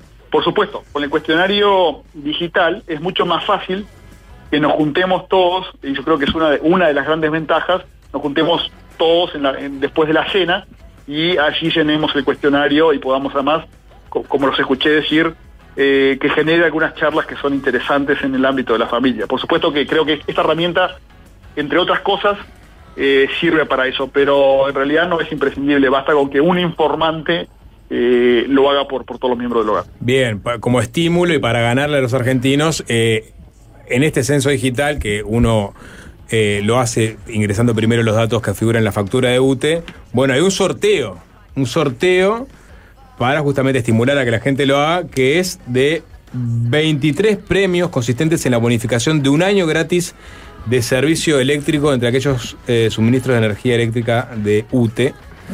Eh, así que bueno, ta, ahí tenés el estímulo extra, ¿no? Hasta el Pues 17 de sí, hay- mayo. Exacto, hasta el 17 de mayo está abierto el cuestionario digital a través de la página censo2023.uy eh, y, efectivamente, además de, de que podemos elegir el momento en que respondemos, el momento más cómodo, este, ayer, ayer veía algunos memes ahí de, digamos, qué puede ocurrir cuando el censista eh, cae en algún momento inoportuno del hogar, digamos. Este, eh, además de eso, eh, podemos podemos este, tener el premio de un año gratis de, de UTE, digamos, así que, bueno, ese es un incentivo adicional. Y, y bueno, y después aquellos futboleros, este, o, o- o, digamos, este, eh, eh, podemos tener una chance también de, de, digamos, eh, bueno, al menos al menos por esta vía, eh, intentar ganarle a Argentina, digamos. Buenísimo. Bueno, Diego Agual, director de Línea, muchísimas gracias por estos minutos y estas explicaciones. ¿eh? No, muchas gracias. Le mando un abrazo. Saludos a la audiencia. Otro.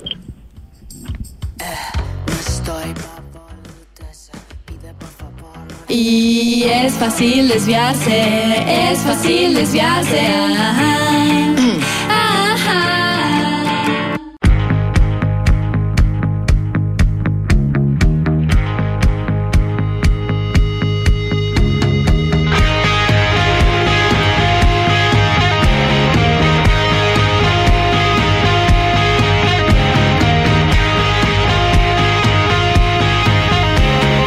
17 de 55 de la tarde, está cayendo la noche, ¿no? Se nos viene el invierno. ¿Es una metáfora?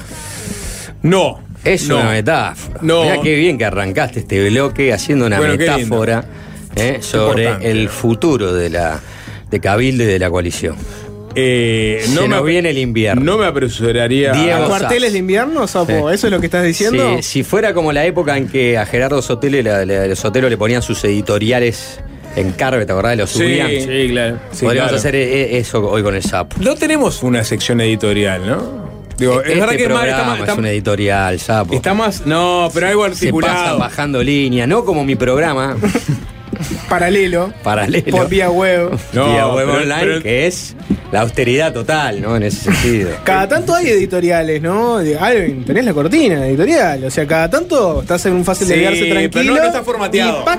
Los programas de la mañana, me hiciste correr a Sotelo en Carve, que se subía su- su- esos fragmentos, que no eran editoriales, creo que eran de arranques que tenía Sotelo y que después Que después los, siendo los cortados. colos, eran unos cortes. Pero claro. si uno es Emiliano Cotelo, te- te- tiene una editorial Sí. y, y lo- se sube. El propio Joel. Hoy hizo una de. Cabildo.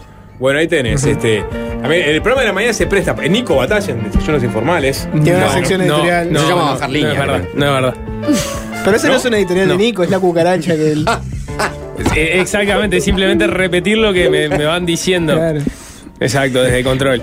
Bueno, se viene, se viene la noche, A Sapo. ver, eh, eh, eh, ahora en, en- en tres minutos eh, estaba fijado que arranque la mesa política de Cabildo Abierto, que va a votar, va a poner como tema del día si se quedan o se van de la coalición de gobierno.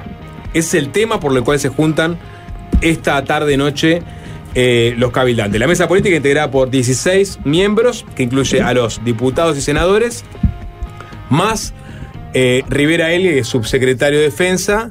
Irene Moreira estaba. eh, Ex ministra de Vivienda. Ex ministra de Vivienda, pero igual entró, digamos, en, en la. porque presentó la renuncia, como, como dijo Nico. Eh, Sí, sí, lo que dijimos hace un par de bloques. Eh, presentó la renuncia, la aceptó el presidente de la calle Pou. José Luis Falero es el ministro interino de Vivienda y se volvió a nombrar a Tabaré Hackenbruch como subsecretario. Recordemos que una vez que se cesa al, al ministro, cae también automáticamente el subsecretario, por eso hay que nombrarlo de nuevo. Bien, eh, Irene Moreira igual eh, va, va a tener su voto.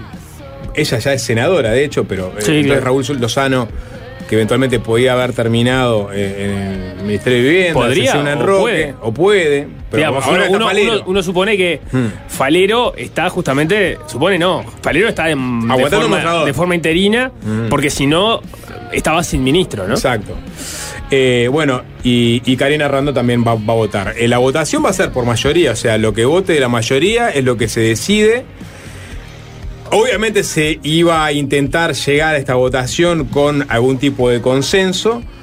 Las consultas que hice me, decían que las agrupaciones estaban divididas, o sea, los sectores, ¿no? Que tienen representantes en el Parlamento, algunos estaban a favor de quedarse, otros a favor de irse. ¿Qué iba a votar Manini? ¿Qué iba a votar este Rivera L, Moreira? Bueno, eso no está tan claro. Pero seguramente se quería llegar a algo parecido a un consenso para tener unanimidades y que no estuviera, digamos, el partido frac- fracturado por esta decisión. Pero vayamos al viernes. El viernes eh, creo que transitamos todo el programa justamente con lo que se entendía que podía llegar a ser una crisis institucional.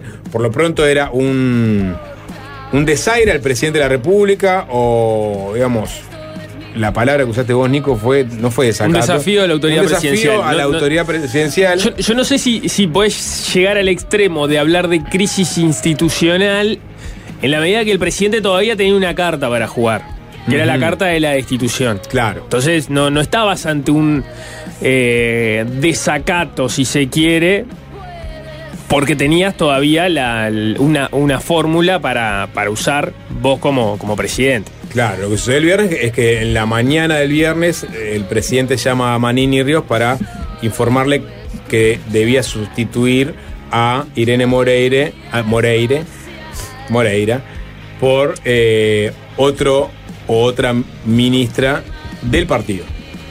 eh, por el caso de la asignación de una vivienda a una cabildante. Y que no aparecía la norma que habilitara a Moreira a haber tomado esa decisión. Entonces el presidente decide darle esa opción. Al parecer Manini dice que no, ¿no? O sea, eh, entiende que era. no estaba fundamentada esa, esa decisión. La calle. Claro, porque estaba la norma habilitante, que fue lo que presentó Cabildo en la conferencia de prensa que dio este Manini horas antes de la conferencia de prensa de Moreira. Ellos entendían que por una resolución del ministerio 2009. en el año 2009 este, podía reservarse para los distintos programas, ¿no?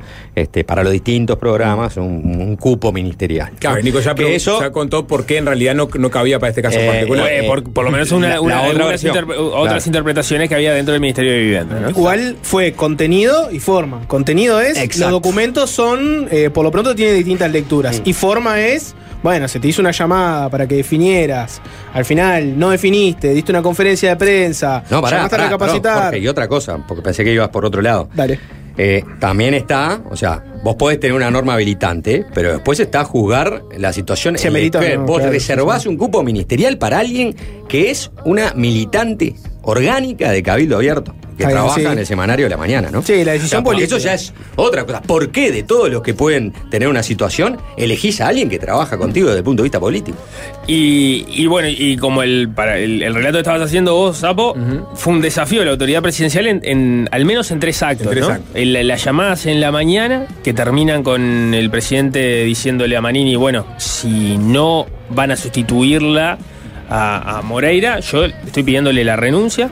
La conferencia de prensa en la cual Manini le pide al presidente que reconsidere la, decisión y dice que Moreira todavía no recibió la llamada, algo que parecía que no era necesario por Sí. los usos este, habituales de la política o por las prácticas habituales de la política. Bueno, la calle la llama inmediatamente, pero ya la conferencia estaba terminando o había terminado en ese momento y el rumor que, que comenzamos, este, que el rumor no, en realidad desde Cabildo Abierto se hizo saber, vos lo informabas el, el mismo viernes, de que Moreira no iba a tomar la decisión de renunciar hasta tanto no ocurriera la reunión que está comenzando ahora de la mesa política de Cabildo Abierto.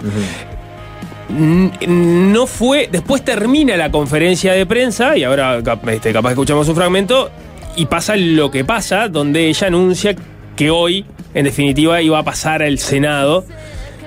Pero la situación en presidencia y en torre ejecutiva era incertidumbre respecto a la decisión que iba a tomar eh, Moreira.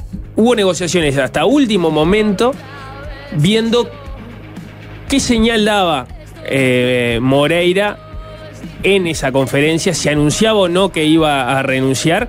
Y el presidente, eh, por lo que tengo entendido, miró la conferencia con la destitución redactada, la destitución de, la ministra redactada, y si en la conferencia no llegaba a aparecer la intención de Moreira de renunciar, el camino iba a ser la destitución esa misma noche, con lo cual la historia de hoy iba a ser muy distinta, ¿no? En la medida que lo hubiesen destituido, parece que se rompería este, por la vía de los hechos la, coalición. Finalmente, las negociaciones que hubo en el correr de esa tarde, de, de incertidumbre, ahí sí, desde el punto de vista institucional, de cuál iba el paso que tenía que seguir el presidente, lograron esta fórmula que fue una ambigüedad. Ella no dijo renuncio, pero dijo que iba a pasar al Senado, con lo cual se entiende que iba a presentar la renuncia que, bueno, finalmente ocurrió en la tarde de hoy. Claro, lo que llega de Cabildo Abierto es no va a renunciar, va a esperar a la mesa política el lunes. Aparte, bueno, tiene otras cosas para retrucarle al gobierno vinculados a los usos que se han hecho de eh, pedidos de acceso a vivienda por parte de eventualmente militantes. Eso era lo Bueno, más llamativo, el eso- me llevo a uno. Y claro, y, y estaba, bueno, claramente hubo, hubo, y hubo de hecho, como decía Nico, mu- muchos intercambios que suavizaron en, en algo. Una conferencia que terminó siendo el propio Ministerio de Vivienda, que, que arrancó con un repaso de la gestión de Moreira, ¿no? reivindicando los logros de su administración. ¿no? Esa fue la primera parte, en un tono, estaba, estaba digamos, rodeada por eh, su, su círculo más cercano del ministerio, y también había autoridades de Cabildo en la vuelta. Eh, había, como dijo Nico, había una convocatoria para, para que vayan militantes y efectivamente había algunos militantes afuera del ministerio que ingresaron, hubo aplausos. eh, y una Irene Moreira. ¿Fue la primera conferencia de prensa en este gobierno con aplaudidores? Yo creo que sí, ¿no?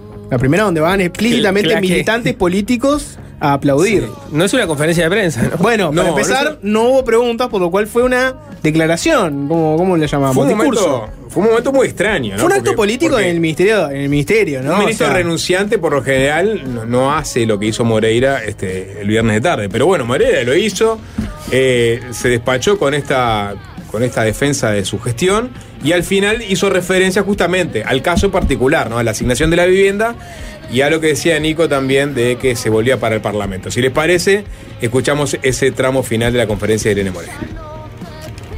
Este mismo procedimiento fue utilizado por autoridades en los 15 años que precedieron esta administración en más de 70 oportunidades. Ahora me voy a referir al caso particular. Si hoy me lo consultan, volvería a tomar la misma decisión. Esta jefa de familia, madre con una menor a cargo a la fecha, que es con, a la fecha con ingresos muy bajos y con una vulnerabilidad. Lo haría de nuevo. Desde el próximo lunes volveré a trabajar incansablemente, codo a codo, desde el Parlamento, como lo he hecho por los más frágiles de nuestra sociedad toda mi vida. Ahí estaba, así se despedía Irene Moreira del Ministerio de Vivienda, anunciando que vuelve al Parlamento, diciendo que va a estar codo a codo con los más frágiles. Más parecido a un discurso político que un, a un discurso de renuncia. Ese último tramo.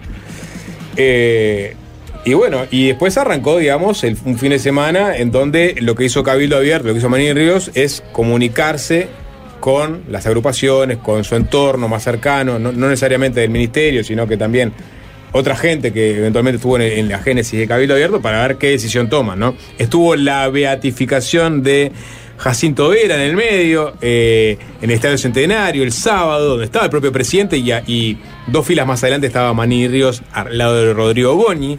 Al parecer no se saludaron. Estaba la calle Herrera en el medio, entre la calle Pou y, y Manini, también haciendo de buffer quizás. Eh, y las conversaciones que se, se dieron hasta el día de hoy, en donde algunos decían que llegaban divididos a la votación, sobre todo había mucho interés por parte de algunos legisladores de votar a favor de quedarse en la coalición y la incógnita de qué pasaba por la cabeza de Maní Ríos, de Irene Moreira, que como la habrán escuchado estaba visiblemente ofuscada por la forma en que trataron el caso desde Torre Ejecutiva y desde algunos miembros de la coalición. Y, Ya lo había dicho Manini en su conferencia, Sí. ¿no? Estaba enojado por. Él dijo una cosa es que lo- lo- la oposición este, salga a hacer fuerza con este tema y otra cosa es que venga de dentro de la coalición. Sí, y hoy- Sí. Igu- Igual creo que hay una diferencia entre la conferencia de Manini y la conferencia de Irene Moreira. La conferencia de Manini era, era una conferencia que la sensación con la que te quedabas es la coalición llegó hasta acá. La conferencia de Moreira habría ese compás de espera porque en definitiva ella había dijo que iba a dejar el cargo de esa manera elíptica y eso te hacía pensar de que bueno capaz que las aguas se habían eh, calmado un poco que en los hechos algo pasó porque como decía el presidente estaba esperando la posibilidad de destituirla y decidió no hacerlo. Sí, y, y Manini Ríos en las notas que dio en, estos, en estas horas, dio una en Monte Carlo de temprano y dio otra en el Radio 41 de San José de Mayo, que vamos a escuchar a continuación. Por un lado, se lo muestra visiblemente enojado, pero por otro lado, a veces pone como un manto de duda la posibilidad de irse a la coalición. Vamos a escuchar un, fragmento de, esa nota, que una nota que se centró básicamente en lo que está sucediendo en este momento eh, en la sede de Cabildo Abierto, que es la decisión de si se quedan o no de la coalición. claramente eh, nuestra militancia, nuestros referentes, nuestras agrupaciones, nuestra gente y mucha gente que no es de Cabildo perciben que aquí se cometió una tremenda injusticia con la ministra de Vivienda, se le cobró a ella las cuentas que se le quería cobrar a Cabildo Abierto desde hace mucho tiempo y este, indudablemente el malestar es muy grande, es creciente, hay muchísima gente que eh, realmente entiende que se, se, ro- se rompió el espíritu de coalición cuando el presidente adopta una medida, una medida que no adopta en casos realmente graves. Esta crisis la crearon, la creó el propio presidente de la República con una actitud realmente inentendible, de una clara injusticia con el eslabón más débil, si es que quería cobrarse cuentas de Cabildo, no era con Irene Moreira que se la tenía que cobrar. Entonces, ese malestar hoy existe, lo tenemos todos presentes, y bueno, en la mesa hay 16 votos, veremos cuál es, ya sabemos que hay mucha gente que está por la ruptura y hay otros que están por la no ruptura, bueno, vamos a tratar de que esto se canalice de la mejor manera posible porque sabemos que es definitivo. Lo que se está haciendo con la ministra es un acto totalmente injusto y nosotros estamos convencidos de eso, entonces pensamos que detrás de esto hay algo que no se quiere decir, indudablemente es un pase de cuentas, indudablemente es la molestia de los socios que hace tiempo, no ahora, hace tiempo vienen hablando contra Cabildo, que Manini mintió, que Cabildo esto, que Cabildo lo otro, que la piedra en el zapato. Bien, ahí estaba un fragmento de la entrevista que dio Manini a, Radio 41 de San José. Eh, en otros momentos ha- hace referencia directa a la calle Pou y a los grandes intereses a los que responde, por ejemplo, la ley forestal y cómo vetaron este, esa ley. Eh, pero por otro, por otro lado, en un momento habla de eh, que igual la decisión va a contemplar lo mejor para el país, ¿no? Como diciendo, más allá de todas las diferencias que existen con la coalición, va a primar sobre todo eso. Entonces uno dice, como está, en realidad, porque el, propio periodista le pregunta, "Bueno, entonces me está dando a entender que van a votar por quedarse en la coalición. Y ahí Mani dice, no, yo no voy a adelantar cuál es mi posición, ni nada por el estilo. Eh, Es el momento más tenso de toda esta relación, ¿no? Porque cómo se sostiene una pareja donde uno dice, este, sos un esbirro de las multinacionales, no soporto más esto, yo defiendo al, al- al pueblo, pero bueno, si me tengo que quedar me quedo. Y el otro dice, yo te, te pido por favor que no acomodes El gente. de las in- internacionales, eh, Jorge, de la forestación. Claro, so- eh, bueno, es verdad. En particular. Hay- es particular, vino con una cosa. Claro, y el otro dice, mirá, la verdad que acomodás gente, te tengo que llamar para que eches a alguien, me haces una conferencia de prensa, no tenés ni el más mínimo criterio, pero bueno, si te querés quedar, quédate. O sea, estás en el momento de mayor tensión de la coalición. acá tenés que Bueno, po- y concretamente, ¿Quién se traga el sapo más grande si Cabildo no se va? Maniño y la calle. Yo creo que. Fa, qué atragantada de sapo. No, acá, acá esa, hay una ¿no? cosa que te lo mencioné. a ¿Sapo todos, como experto en sapos? Y lo dijo Manini acá. Eh, podrían, po- cortaron por el lado más débil, por Irene. Y acá no es cualquier persona que instituyeron, es Irene Moreira, la pareja de Sí, Matías Manini. ah, está claro. Y eso es lo, lo que realmente lo tiene eh, Sí. exacerbado al punto de, de pensar realmente en irse a la coalición. Si no, yo creo que ni, ni eso ni siquiera se le pasaba por la cabeza. Y es por eso que ahora estamos en donde estamos. Lo que pasa, hay, hay algunas señales. A, a mí me da la impresión, y esto como especulación pura, que el- el- la forma en la que se había conducido Cabildo Abierto el viernes ya hacía que la pelota no es que estuviera en la cancha de Cabildo Abierto si definía o no irse de la coalición. La propia coalición, o sea, los otros socios, y en particular el Partido Nacional y el presidente de la República, tenían que definir si querían seguir en sociedad con Cabildo Abierto, que estaba dispuesto a estirarte 72 horas la renuncia de un ministro con desafíos públicos, además, a esa decisión que te compete como presidente en tu acierto o en el error. Vos podés equivocarte en las decisiones que tomes, pero sos el presidente de la República y tenés la autoridad este, suficiente como para no necesitar que un socio te haga una conferencia de prensa para pedirte que reflexiones a propósito de la decisión que tomaste. Entonces pensé que el, que el, el- el escenario este, estaba como en la, la- la pelota iba a estar en la cancha de los dos. Ahora, la- las señales que vi, por lo menos en, en la mañana de hoy, de una de las personas además que ha sido parte de las, ne- de las eh, negociaciones a lo largo de este fin de semana, en particular el viernes, para que la coalición se mantuviera eh, unida, eh, fueron por otro lado y fueron, la pelota está en la cancha de Cabildo Abierto y queremos que la coalición se mantenga unida. Te Estoy hablando de... de, mm, Adrián Peña, el, coordinador de, de Ciudadanos, que fue justamente junto con Álvaro Vegado, una de las personas que estuvieron en esos intercambios entre gobierno y Cabildo Abierto, sobre todo antes de que la, de, de que, de que la conferencia de prensa de Irene Molina tuviera lugar. Y hoy en, desayunos, eh, y ahora además lo, lo tuitea con, con un fragmento de- del video, Mire lo que ponen, es momento de elevar la mira, las coaliciones se crean con un objetivo que junta las distintas partes y eso sigue vigente.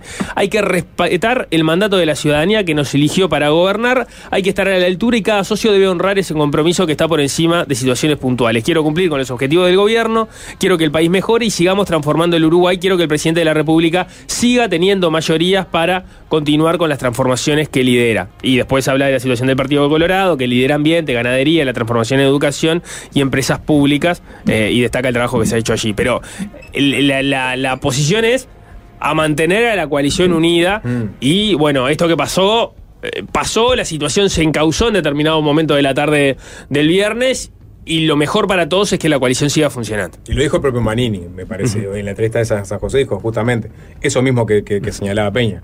Porque yo me imagino que para, para digamos, porque acá hubo claramente una pelea, ¿no? Y vos, vos tenés que, digamos, lamer las heridas del otro, de alguna forma.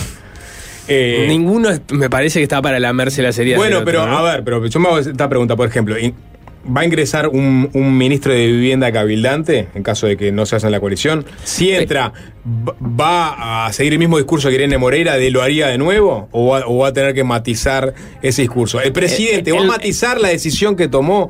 Eh, con respecto a Moreira, va a argumentar que no fue un caso de clientelismo, sino que fue un, un- tema que ameritaba, digamos, su, su renuncia, pero no necesariamente estamos ante un hecho de apariencia delictiva o éticamente reprochable, porque también, si vos seguís sosteniendo que la mujer de, de, Maní Ríos, Irene Moreira, eh, eh, este, fue clientelar en su accionar, este, los- es muy jodido sostener y- eso. y el partido respalda eso y pones a alguien del mismo partido. Exacto. Entonces es complicado. O sea, tenés que eh, como que atar muchas puntas para decir, nos quedamos acá.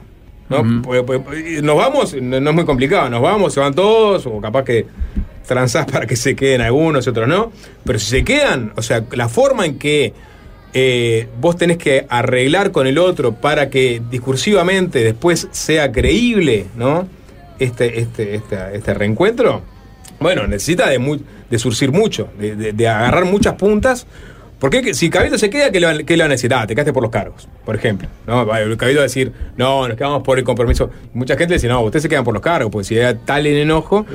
Si, si, si el gobierno acepta que Cabildo se quede, bueno, tiene que hacer algo para tratar de suavizar lo que dio a entender con la destitución de Moreira. ¿No? Sí, o, eh, de todas formas, bueno, el presidente no ha hablado del tema. No. ¿No? Eh, Pero se le ha preguntado los argumentos por los cuales pidió sí, la renuncia. La, la situación o el discurso es que no apareció un marco eh, normativo claro que justificara que esa decisión se podía tomar de la forma en que se tomó. Mm, La palabra eh, clientelismo no apareció en boca de- del gobierno hasta No. el momento. ¿entendés? Más bien ha sido, bueno, o, o dirigentes de, de- de- de segunda línea, este, más bien de, legisladores, o de parte del- de, la oposición ni que hablar y del periodismo. Porque, porque- porque cuenta lo que ve, en definitiva, ¿no? Claro. Eh, no, no sé si va, va a estar obligado a tener que expresarse si es un acto clientel, si fue un acto clientelar o no. Lo Basta que- con la decisión que tomó y ceñirse, ceñirse a ella. Lo que dijo eh, Manini estos días también, o sea, fue muy crítico de las actitudes de algunos miembros de la coalición y muy crítico de el propio presidente también. Manini va a tener que bajar un par de decibeles, ¿no? Podés ¿O no? ir, sí, podrías irte y quedarte, ¿no? Podés anunciar, podés ponerle fecha de cierre a esto y decir que te vas a quedar un tiempo prudencial No. este, para darle gobernabilidad al presidente y ya le pones una fecha de cierre a esto. Es decir, me quedo porque hay que aprobar una rendición de cuentas, porque hay unos proyectos, no sé qué, pero ya el año que viene me voy.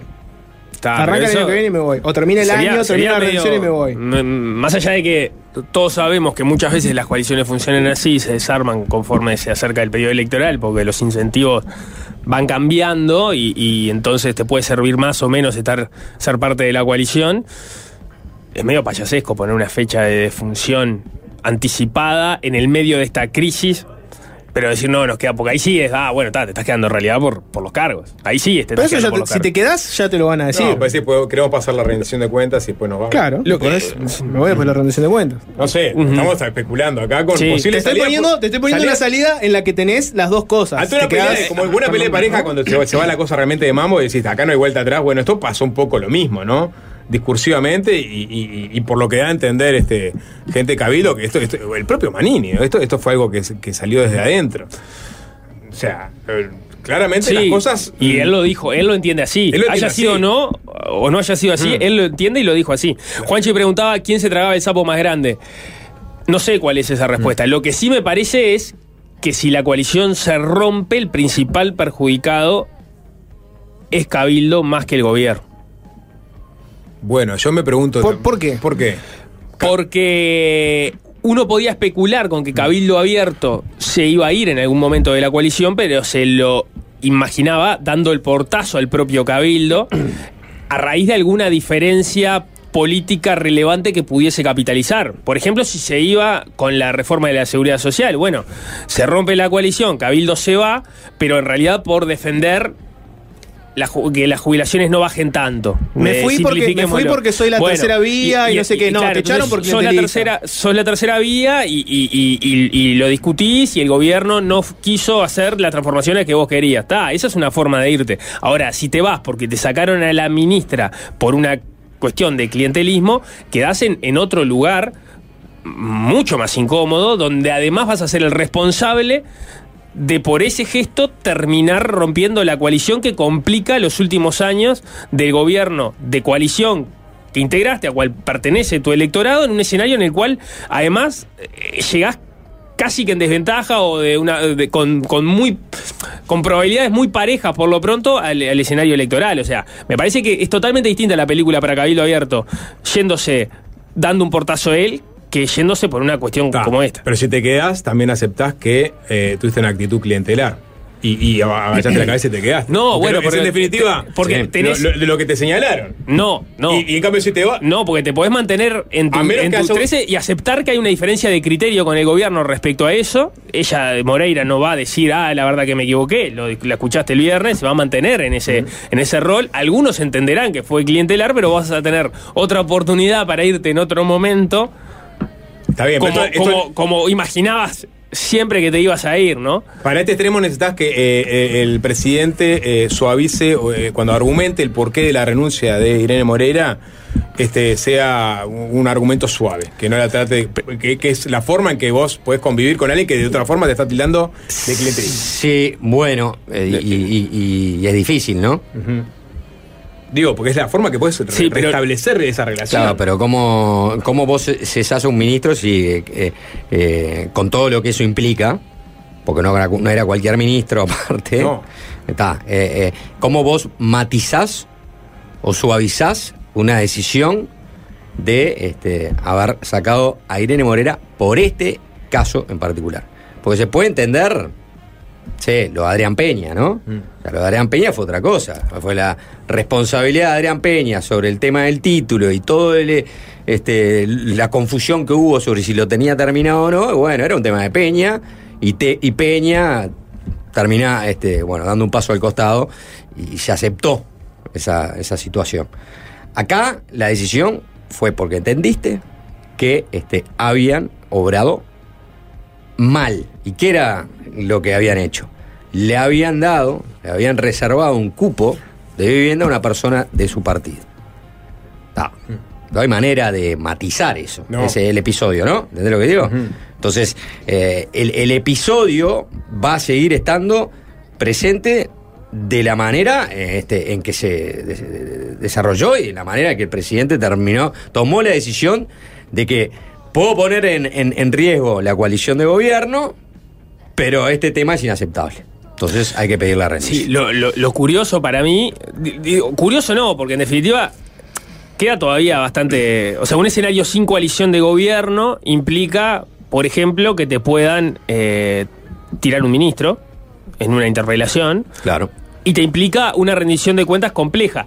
Más allá de que uno espera que la rendición de cuentas vaya a ser compleja de todas formas, porque ya viene siendo complejo todo, con, con- en particular con Cabildo Abierto, es la última vez que podés aumentar el gasto. No sé cuánto más fácil sería con Cabildo Abierto en la coalición que fuera de ella una, una rendición de cuentas. De Capaz todas que formas- no querés aumentar tanto el gasto, ¿no? Claro, pero, pero no aumentar tanto el gasto tiene un costo, va a tener un costo político. Uno se imagina que este año iban a flexibilizar más el gasto. Eh, o sea, quiere decir, vas a tener una excusa, pues vas a decir, "Ta, se rompió la coalición y ustedes saben por qué se rompió, nosotros no estábamos dispuestos a aceptar eso y ellos se fueron. Pero también implica que hay un montón de cosas que ibas a querer hacer, ya sea porque están en tu plan de gobierno, ya sea porque es un año, es la previa de un año electoral y te interesa conformar determinado parte del electorado con algún este, proyecto puntual y no lo vas a poder hacer. Sí. Una, una que- Muy una que- perdón, no, y los movimientos que hizo, el, que hizo el gobierno y la coalición en, en general el viernes me da la impresión de que eh, están buscando que la coalición no se rompa. Si no, se hubiese for- firmado la destitución. A nadie le hubiese sorprendido que la calle Pou a las 6 de la tarde antes de la conferencia de prensa firme la destitución. Con eso. Eh, Yo, una, una cosa que si me. Cabildo se va de la coalición, ¿no? Efe- efectivamente toma esa decisión, podría estar mirando con interés esta encuesta de Factum del día viernes, ¿no? Que dice continuidad o cambio, ¿no? Entonces, eh, ¿cuáles son las preguntas de esta encuesta? Eh, ¿Quiénes quieren que este gobierno siga? ¿No? Y la respuesta es un 40%. Quiere que este gobierno, que los que están sigan. Quiere, quieren que los que están en el gobierno se vayan. 40%. Quieren que los que están en el gobierno se vayan. ¿Quiénes eh, son los que quieren que se vayan, los que están ahora, pero que no vuelvan los de antes? 17%. Ese 17% Es una pecera para Cabildo. es una pecera para Cabildo Y si para Mieres, ¿no? Si se va de la coalición. No, bueno, pero Mieres va a seguir en la coalición. Esos uruguayos que son, son extranjeros que residen acá, paraguayos, que los que piensan que va a ganar a alguien que no sea la coalición del Frente Amplio. No, pero ¿quiénes- me gustaría quiénes son? que haya son que no extraterrestres. estaban Son los desencantados. Son los extraterrestres. Son los que no le un la casta. 17%, pa- salvo para el Frente Amplio, para el Partido Nacional, Es un despelote. es, es- es tremenda votación. Sos Partido Colorado, sacás 17%. Pero pensando en eso, supuesto. creo que Mariana canina. Pomie lo decía, eh, no sé, no, no, recuerdo en dónde, diciendo Cabildo Abierto. Y en el es 12, la- sapo. eh, no, porque creo que estuvo en primera mañana Ah, también. En el Este, 12 lo dijo. eh, puede, puede Lo haber dijo sido antes en el Estuvo en el primera 12. mañana Pero, hoy. pero Sí. antes lo dijo en el 12. Seguramente. Lo que importa es que Mariana Pomie, des- desde, su rol este, de analista decía, "Bueno, Cabildo Abierto eh, dentro de la coalición no ha crecido, ¿no? Este, en, en porcentaje de voto. Lo escuché, lo dijo en el 12. Bien, Estaba perfecto. charlando con Fito García. Gracias. Lo dijimos. Entonces, y, y entendiendo que hay grandes chances de que el Frente Amplio gane, ¿no? O sea, y vos empezás a apostar por octubre, porque no vas a conseguir un, un cargo en noviembre, porque no vas a hacer gobierno. Entonces tenés que fortalecer es- esa elección de octubre. Bueno, obviamente no es la mejor, el mejor momento, como decía Nico, para irte de la coalición cuando te están te estás yendo porque echaron a una ministra por haber puesto, haberle dado una casa a una militante. Pero si te vas un- unos meses, como decía Jorge, ¿no? Después de la rendición de cuentas, y, con esa lectura de Pomier, que dentro de la coalición no, no creces y que hay chance de que Frente gane, bueno, empecemos ya a fortalecer esa elección de octubre, perfilándonos nosotros por la nuestra, por fuera de la coalición. Es que esa es la estrategia de Cabildo. la, la estrategia de la tercera vía es, la Es. estrategia de Cabildo. Lo que pasa es que me parece que nadie imaginaba que se pudiera dar a partir de que te, te sacaron, ¿no? En- en- Entraste con una retórica contra la política prácti- prácticamente y contra los partidos este, tradicionales, incluyendo el Frente Amplio, y, y terminás desplazado por, por clientelar, que es, la, es la- el cuestionamiento más, más eh, fácil que se le hace en general a los partidos del establishment. Sí. Sí, está bien. Y eso Yo le- seguramente está ahora arriba de la mesa. Sí, yo le pongo una fichita al, al me voy pero me quedo. Veamos qué pasa más tarde, vamos a tener una novedad. Hay que hacer una tanda y más fácil desviarse.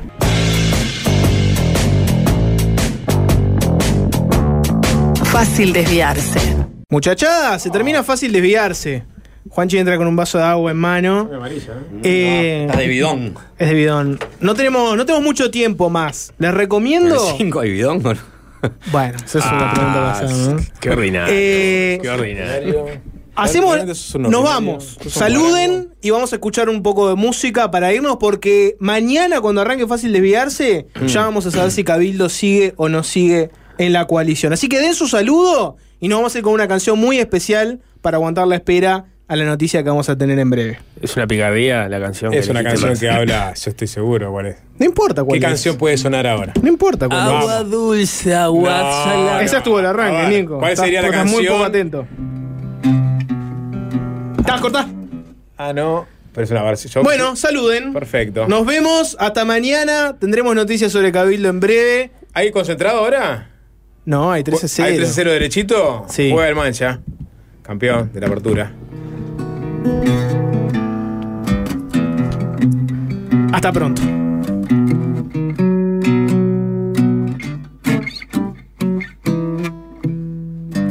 Era se criollo rodear, rodear, rodear.